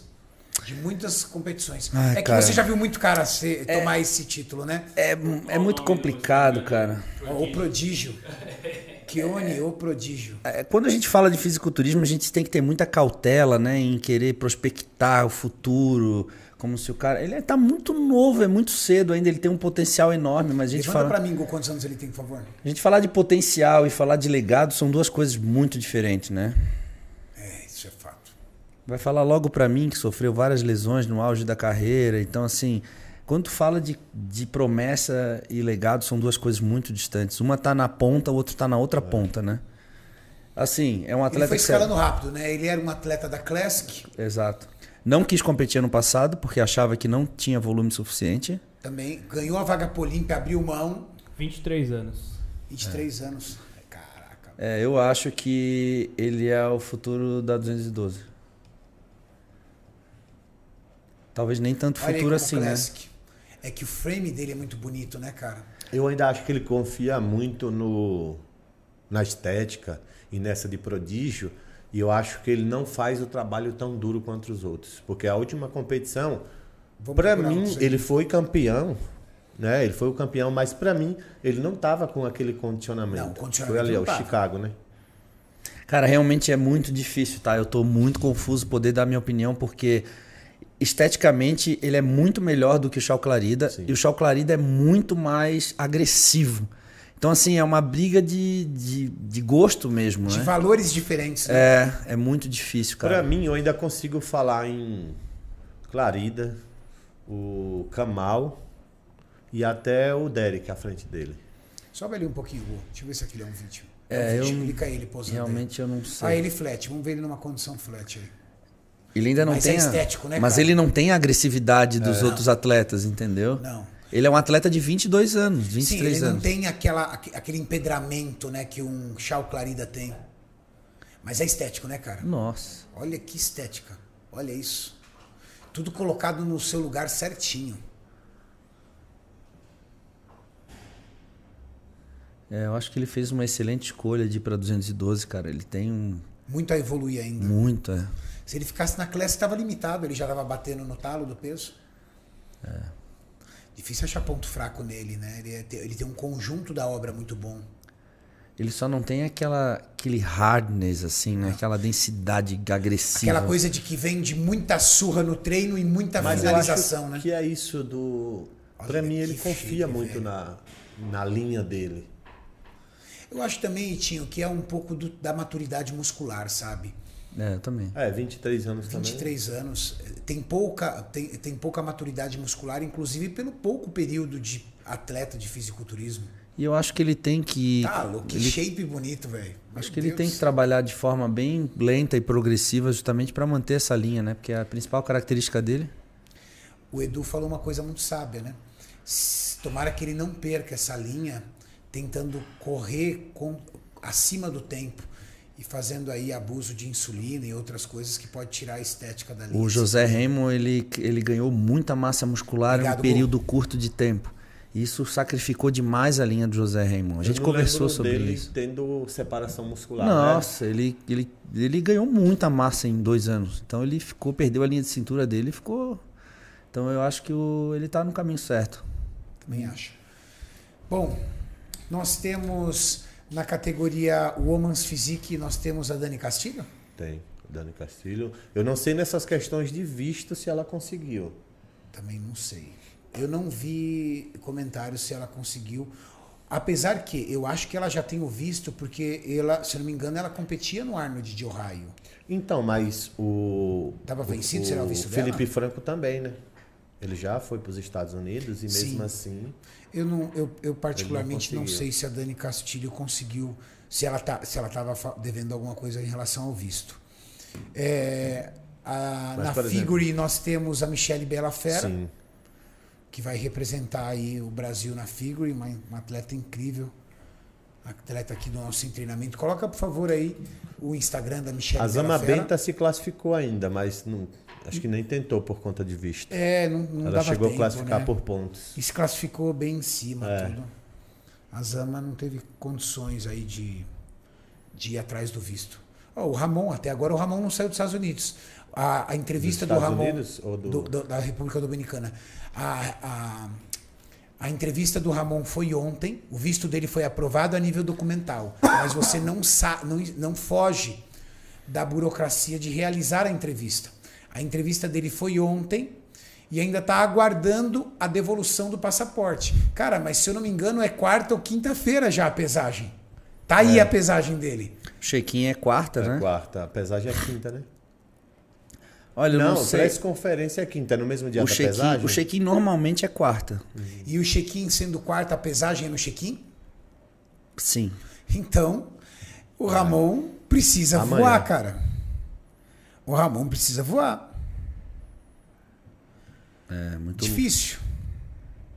Aí acaba entrando naquela coisa do, do Rádio Chopin ano, ano passado, né? Chegar de viagem já nos dias de, de competir. Verdade. Bom, uma coisa é fato. Olha aí, ó. Grande Michele, muito boa sorte, amiga. Estaremos aí torcendo por você rumo ao Mister Olímpia. Uma coisa é fato.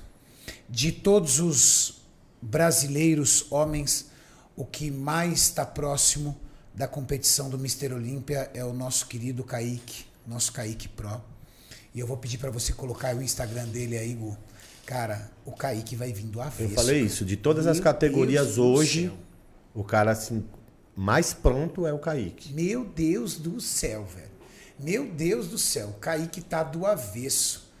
Não tem outros aí, Hugo. Essa foto do lado da Ângela ficou muito legal, cara. Olha, é fibra pulando pra todo lado. Cara, o Parece Kaique, parentes, né? o Kaique foi um cara que mudou o meu conceito sobre a categoria Men's Physique.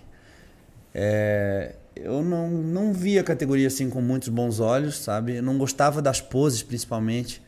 E quando eu vi o Kaique pela primeira vez, assim, cara, tive a oportunidade de ver ele competindo, é, eu mudei totalmente a minha concepção da categoria, porque ele transformou aquilo que é a proposta da academia, da, da categoria, em algo muito bonito esteticamente de se ver, sabe? É um cara bonito, é um cara que usa a beleza dele em cima do palco, sabe posar, o controle, a- as transições entre uma pose, não tem exagero, é uma coisa natural, é cara, é bonito de ver. Ele é o, o profissional, né? É da- bonito né? de ver, cara. Muito bonito de ver. Ele e o Diogo também. O Diogo faz o trabalho. O confronto deles no Rio de Janeiro Foi ele foi lindo. muito legal, cara. Confronto lindo. É. Então, e o Kaique, ele tá vindo com um hardness absurdo, absurdo assim, no quesito definição. Ele tá muito definido, muito seco, muito fibrado, muito trincado. Uma coisa, nós temos tranquilidade. Ninguém vai chegar no condicionamento do Kaique. Se o Kaique vai ser o Mister Olímpia ou não, não sabemos. Mas o trabalho, a dedicação, a força de vontade, o plano, mostra no tom da pele dele. Isso é um cara que fez preparação o ano inteiro. Eu acompanhei o off-season do Kaique. O off-season do Kaique foi com alimentos que é- são iguais ao do pré-contest. Ele fazia pratos desse tamanho aqui, ó, de arroz ou batata e frango para bater as suas calorias no off-season. E da mesma forma chegou no seu pré-contest, mantendo os mesmos alimentos, a mesma base. Ele é uma máquina.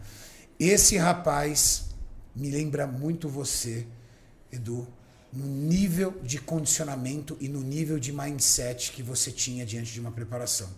É, eu me identifico muito com ele, com a seriedade, principalmente com, com a sistemática dele, com as refeições. Eu percebo que ele é um cara bastante centrado. Ele também não é um cara muito. é, como que chama? Assim. É muito espalhafatoso, Muito né? marqueteiro. É um cara dizer. meio, meio reservado, também tem um pouco dessa característica. Agora não, agora que eu virei youtuber, né? Agora você tá mais saidinho. Agora eu tô mais saidinho. Mas ele é um cara que me traz, assim, uma coisa muito boa, assim, do esporte, sabe, cara? Ele, porra, é um cara que eu sou fã mesmo, assim. Meio que você se vê nele. Acho que se eu fosse Men's Physique, eu seria o Kaique, cara. E eu queria também deixar aqui um, um- uma mensagem especial para Angela Borges. E não, não necessariamente porque eu estou apenas torcendo por ela, e estou mesmo torcendo por ela, eu tenho uma amizade por ela muito grande, mas pela representatividade que ela tem no esporte. Uma mulher que eu acho que a Angela deve estar com 36 anos agora, e ela já tem quase 90 competições. Oi, tudo que a gente falou do Kaique serve pra Angela também, né? Tudo, cara. Ela E é passa essa. A Ângela é uma máquina, ela é o ano inteiro, ela é consistente, ela é equilibrada, ela não, ela não se perde, ela transmite segurança sem arrogância, ela é educada com o fã, ela é carinhosa com o fã, ela é carinhosa com nós do time. Ela tem um papel muito grande como uma embaixadora do fisiculturismo, entende?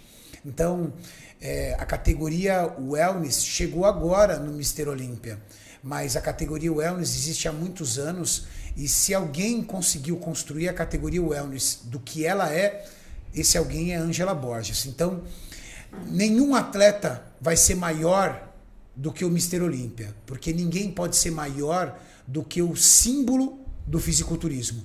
Mas uma coisa é incontestável: essa mulher é a mulher que mais representa a categoria wellness.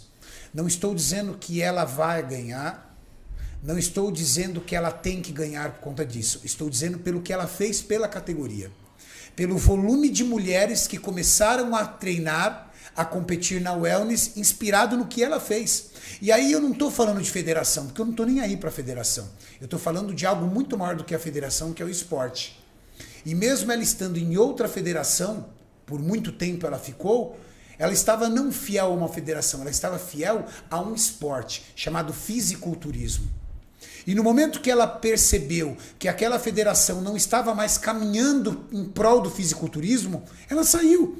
E ela tinha todos os grandes luxos que poderia ter uma grande estrela. Ela tinha premiações altíssimas, ela era o topo da categoria, era bicampeã mundial, ela ganhava tudo.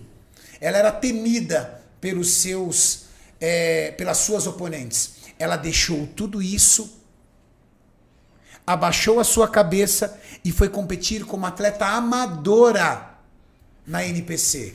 Cara, uma mulher com expressividade, com um físico desse, competir no amador, quem faria isso? Será que se fosse em outro esporte, o cara é ícone do UFC, o, o multicampeão, o imbatível do UFC, será que ele teria coragem, discordando da, do UFC, vendo que o UFC não estava mais trabalhando em prol do esporte, de largar tudo isso e começar do zero em uma outra federação? Foi o que a Angela fez. Ela estava no topo da cadeia entre os atletas numa federação e discordou. Ela percebeu que essa federação não estava trabalhando pelos atletas, estavam trabalhando por interesses para um pequeno grupo de pessoas. Ela abandonou tudo isso e começou lá embaixo. Ela ganhou o amador, ganhou o pró, ganhou a vaga do Olímpia e tá aí, competindo como mais uma entre todas. Mas para mim, essa mulher, ela é a representante e sempre será a representante da categoria wellness, sendo ou não campeã da wellness. E por um único motivo, porque a categoria wellness tudo o que é. Você pode perguntar, pergunta para Juchitarra, pergunta para a esposa do Horse, pergunta para toda essa galera lá atrás, quando elas começaram a treinar na academia, em quem elas se inspiravam. Se elas se recordarem de lá de trás, cinco, seis anos atrás, quando elas começaram, elas vão dizer Ângela Borges. Então a Ângela, ela vai competir ali ao redor pelo menos por pessoas que admiram e reconhecem o seu valor. Então eu queria ir para a gente, pelo menos aqui para vocês, por favor do chat, uma salva aí de palmas aí, um agradecimento, um parabéns para Ângela, que para mim ela Sabe o que eu queria falar dela de também? todos os atletas brasileiros, eu amo Kaique, amo Ramon, amo o Zancanelli, amo o, o Lucas Coelho, mas para mim, de todos os brasileiros que competiram esse ano, sem sombra de dúvida, ela é a mais poderosa, a mais forte, a mais representante do fisiculturismo entre todos os atletas brasileiros. Sabe o que eu queria falar dela também? Que eu sou um cara que eu brigo muito pelo apoio às mulheres, que é muito pouco, muito baixo ainda no nosso esporte. E aí um dia desse o coach Rubens até levantou falando assim que falta das meninas também, como as meninas se expõem, como as meninas é, apresentam, porque a marca ela quer né, uma, uma representante. E a Ângela faz um trabalho muito bom Incrível. com isso. Ela sabe tanto divulgar é, a categoria quanto a marca que ela está representando, é, transmite conteúdo no YouTube, no canal dela. Então ela faz o trabalho que boa parte das meninas poderiam estar fazendo até para que esse investimento nas mulheres fosse maior. A Ângela, ela pode colocar o biquíni que ela quiser na, na, na rede social dela. Pode ser o mais cavado de competição normal. Ela nunca vai ser levada de uma forma vulgar. Pelo nível de posicionamento que ela se coloca. Pela embaixatriz que ela é. Então, Angela Borges, para mim, é hoje, de todos os representantes que estão indo no Brasil, de longe, o mais a- a- o representante mais poderoso, mais forte e com maior potencial para vencer essa competição. E na contramão dela, tá, a gente tem aí aquele russo, que está na outra federação, que O agulha. Isso. O que me chamou Fica de o blogueiro fi- insolente? É, o blogueiro. E tem também o Mikhail Criso, que fica falando que se ele tivesse na NPC, ele ia ganhar. É só vir. Mas não vem. Não faz o que a Ângela A fez. felicidade da Ângela O de God Vitor falou que em breve está na, na NPC, hein? Mas é. esses dias. Eu posso falar a minha opinião? É porque eles ficam apagados. Nada contra o Gudivita, eu gosto, eu sigo ele, mas eles têm que se manter ativo na rede social. Então, pode reparar, um de hype. vez em quando eles vão alfinetar alguém. É o blogueirinho insolente, é agora é isso, entendeu? Por que não vai logo? Vai no hype. Bom, Entendeu? Ah, só complementando, a felicidade da Ângela de ter o wellness é, adicionado ao Mr. Olímpia e trouxe para ela a chance de escrever o nome na história, né, com o devido valor que ela tem, me lembra um pouco da história da, da Juliana Malacarne, que por muito tempo parou de competir, mas se manteve em shape, se manteve treinando, que é o mais difícil, e de repente caiu no colo dela a categoria Women's Physique. É Primeiro ano, ela perdeu pra Dana ali. Eu desci, eu tava competindo, ela desceu do palco, porque ela era antes de mim. Ela desceu do palco, eu fiz assim, Ju, o que que aconteceu? Cara, a Dana Lee não tem como ser melhor que a Juliana Malacarne. Nós estamos falando de uma coisa quadrada e de uma coisa arredondada. nossa, a Juliana Malacarne, o físico dela é espetacular, né? E a Não. Dana ali é quadradinha Aí ela mesmo. falou pra mim assim, ó, o Steve falou que eu tava muito grande pra categoria e eles já querem coibir na primeira versão que as mulheres já entram, porque eles extinguiram o bodybuilding feminino. Então, a ideia era construir um físico, o Woman's Physique e segurar, frear essas meninas, né?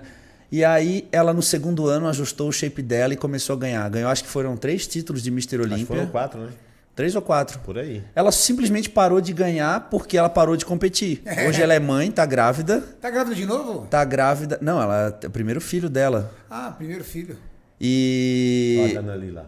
e ela vai ser mãe, enfim, agora ela simplesmente parou de competir. Ela fazia isso por amor pelo hobby esporte. total. Hobby total. E assim, é, é engraçado porque ela escreveu o nome na história justamente por uma oportunidade, uma felicidade de ter a categoria Women's Physique dentro de um contexto onde foram criada a categoria.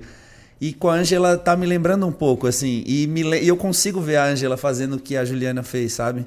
de Também. não sei se na primeira ou na segunda, mas eu tenho certeza que a Angela Borges ainda vai ser. Miss Olympia Wellness. Tenho certeza. Eu também. Bom, é... e Tinho, fantástico as suas colocações, irmão. Obrigado por todas as suas pontuações. Você sempre muito preciso aqui nas informações, trazendo os atletas, trazendo o panorama. Eu acho que nós fizemos uma cobertura básica do que vai ser, do que nós esperamos que seja.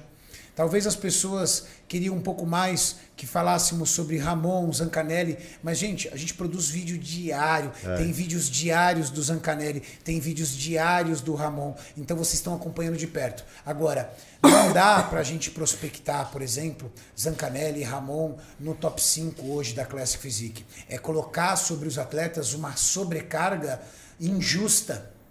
Eu acho que o Zancanelli, é, na sua segunda competição no profissional, ele se classificou para o Mister Olímpia.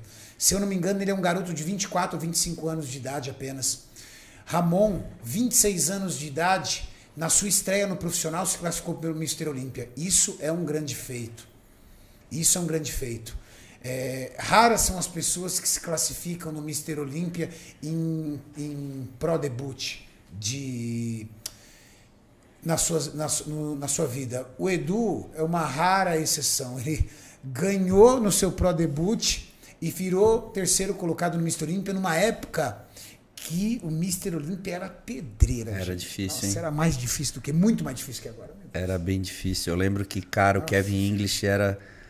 Meu Deus, ele era muito grande, cara. Que ano? Foi o 2000 Kevin e... English 2009. que ganhou- Coloca aí Kevin English 2009 Mister Olímpia. Só pra não galera ter foi o ideia. Kevin English que foi para um evento, ganhou a 202 libras, foi para a Open no mesmo evento e ganhou também. Foi ele ou foi o David Henry? Eu acho que foi o Não English. lembro. Eu lembro que eu assisti o David Yen competir no Olímpia de 2000 e 2006, se eu não me engano. Ele foi top 10 na Open já, o David Yen. Ele era um bom Open. Era. Aí 2005 quando, ele tava quando surgiu a 202, ele foi para 202, baixou e foi o primeiro Mr. Olímpia 212, David Henry.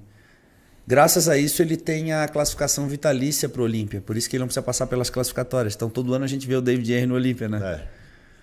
É. É David aquela. Henry já passou dos 40? Já há muito Eu acho tempo. que já quando ele entrou Quase no 202. 50, eu acho, É. já. Caramba. É. Ele é veterano da Open. Quando ele foi para 202 libras, ele já era praticamente veterano Cara, eu não. Ah, eu não curto o físico dele. Eu também não. Mas. Ele era muito grande, cara. Ele era Qual foto aí grande. pra. Essa aí do meio aí com. Essa aí, ó. Eu não curto o físico dele, não. Essa de peito de lado em cima ali, ó. Essa aí. ó. Eita lasqueira. É, ele era tipo. Eu não gostava do físico. Ele, me- ele, assim, né? Nas devidas proporções, lembra hoje um pouco o Chau Clarida, pelo volume, Lembra. pela brutalidade, mas não pela estética, né? Sim, é pela brutalidade. Então a 212 vive. Mas era pedreira, hein, cara? Era muito difícil, cara. Era muito difícil. Ah, não. Só para corrigir, ele foi o campeão do New York Pro 202 libras em 2008, aí subiu na Open e ficou em segundo, quase ganha. Bom, Edu, obrigado pela sua participação, pelas suas pontuações. Obrigado por dividir conosco um pouco da sua experiência no Mister Olímpia. Pra gente é fascinante ouvir isso. E pra galera que vem acompanhando, sentar aqui um atleta que competiu durante nove vezes no Mister Olímpia, que chegou a um vice colocar, uma vice colocação que dói aqui pra gente engolir Dói. essa Dói vice aqui, colocação. dói aqui, dói aqui. É muito bom. Deixa aquele salve especial porque a galera te ama. Cara, só tenho a agradecer. Eu gosto demais de estar aqui. Obrigado pelo convite. Quero estar mais vezes. Quem sabe numa próxima a gente faz isso lá em Floripa. Boa. Enchendo o saco do Renato para isso. Vocês me ajudem nesse projeto aí. E, cara, para mim é um final de semana especial, Mr. Olímpia. É, durante muitos anos na minha vida eu vivi para esse final de semana, agora não é diferente, estou aqui na expectativa. As opiniões são apenas opiniões, opiniões técnicas, opiniões pessoais. E vocês concordando ou discordando, acho que o respeito acima de tudo é o mais importante. Nós, como brasileiros, a gente espera que os brasileiros se deem muito bem no Olímpia, afinal de contas, né? A gente está aqui torcendo e levantando a nossa bandeira, mas acima de tudo é a bandeira do esporte. Então é o respeito e quero agradecer demais o carinho de todo mundo que tem por mim, especial ao Renato, que vive me lembrando dos meus feitos, isso é muito gostoso também, porque eu como atleta a gente tem aquela tendência a, é, aquela coisa, vai vivendo, vai levando e, e é legal ter um cara como ele que, que enaltece, que valoriza, que traz ao público a oportunidade de eu poder estar aqui contando muitas histórias. Eu tenho tantas histórias para contar que eu precisaria de vários podcasts, mas tenho certeza que eu vou estar aqui mais vezes com vocês. Tamo junto. Gu, por favor, coloca o Instagram do Itinho e o Instagram do Eduardo Correia pra galera seguir, quem não segue, por favor. Eu queria só falar também que a partir de amanhã eu vou começar a fazer live todos os dias do Olímpia e lá eu vou falar sobre todos os atletas da lista. Boa, boa. Ô, olha só, eu tô com 448 mil, galera que tá me assistindo aí. Pô, eu quero chegar em casa hoje à noite e bater 450, hein? sim. Aí, galera, Vamos lá. 450 mil no Edu Correia, vai. Quero ver quem tá junto aí. E o O meu eu tô cadê? com pouco, que acabei de perder minha Mas conta. vamos mas levantar de novo, levantar. bora. vamos trabalhar. A foto é até aqui, ó. Boa, tá aí. O Itinho aí, por favor, sigam o Itinho no Instagram, Itinho Lima. Pessoal, esse foi mais um Ironberg Podcast especial pré-Mister Olímpia. Tamo junto, valeu.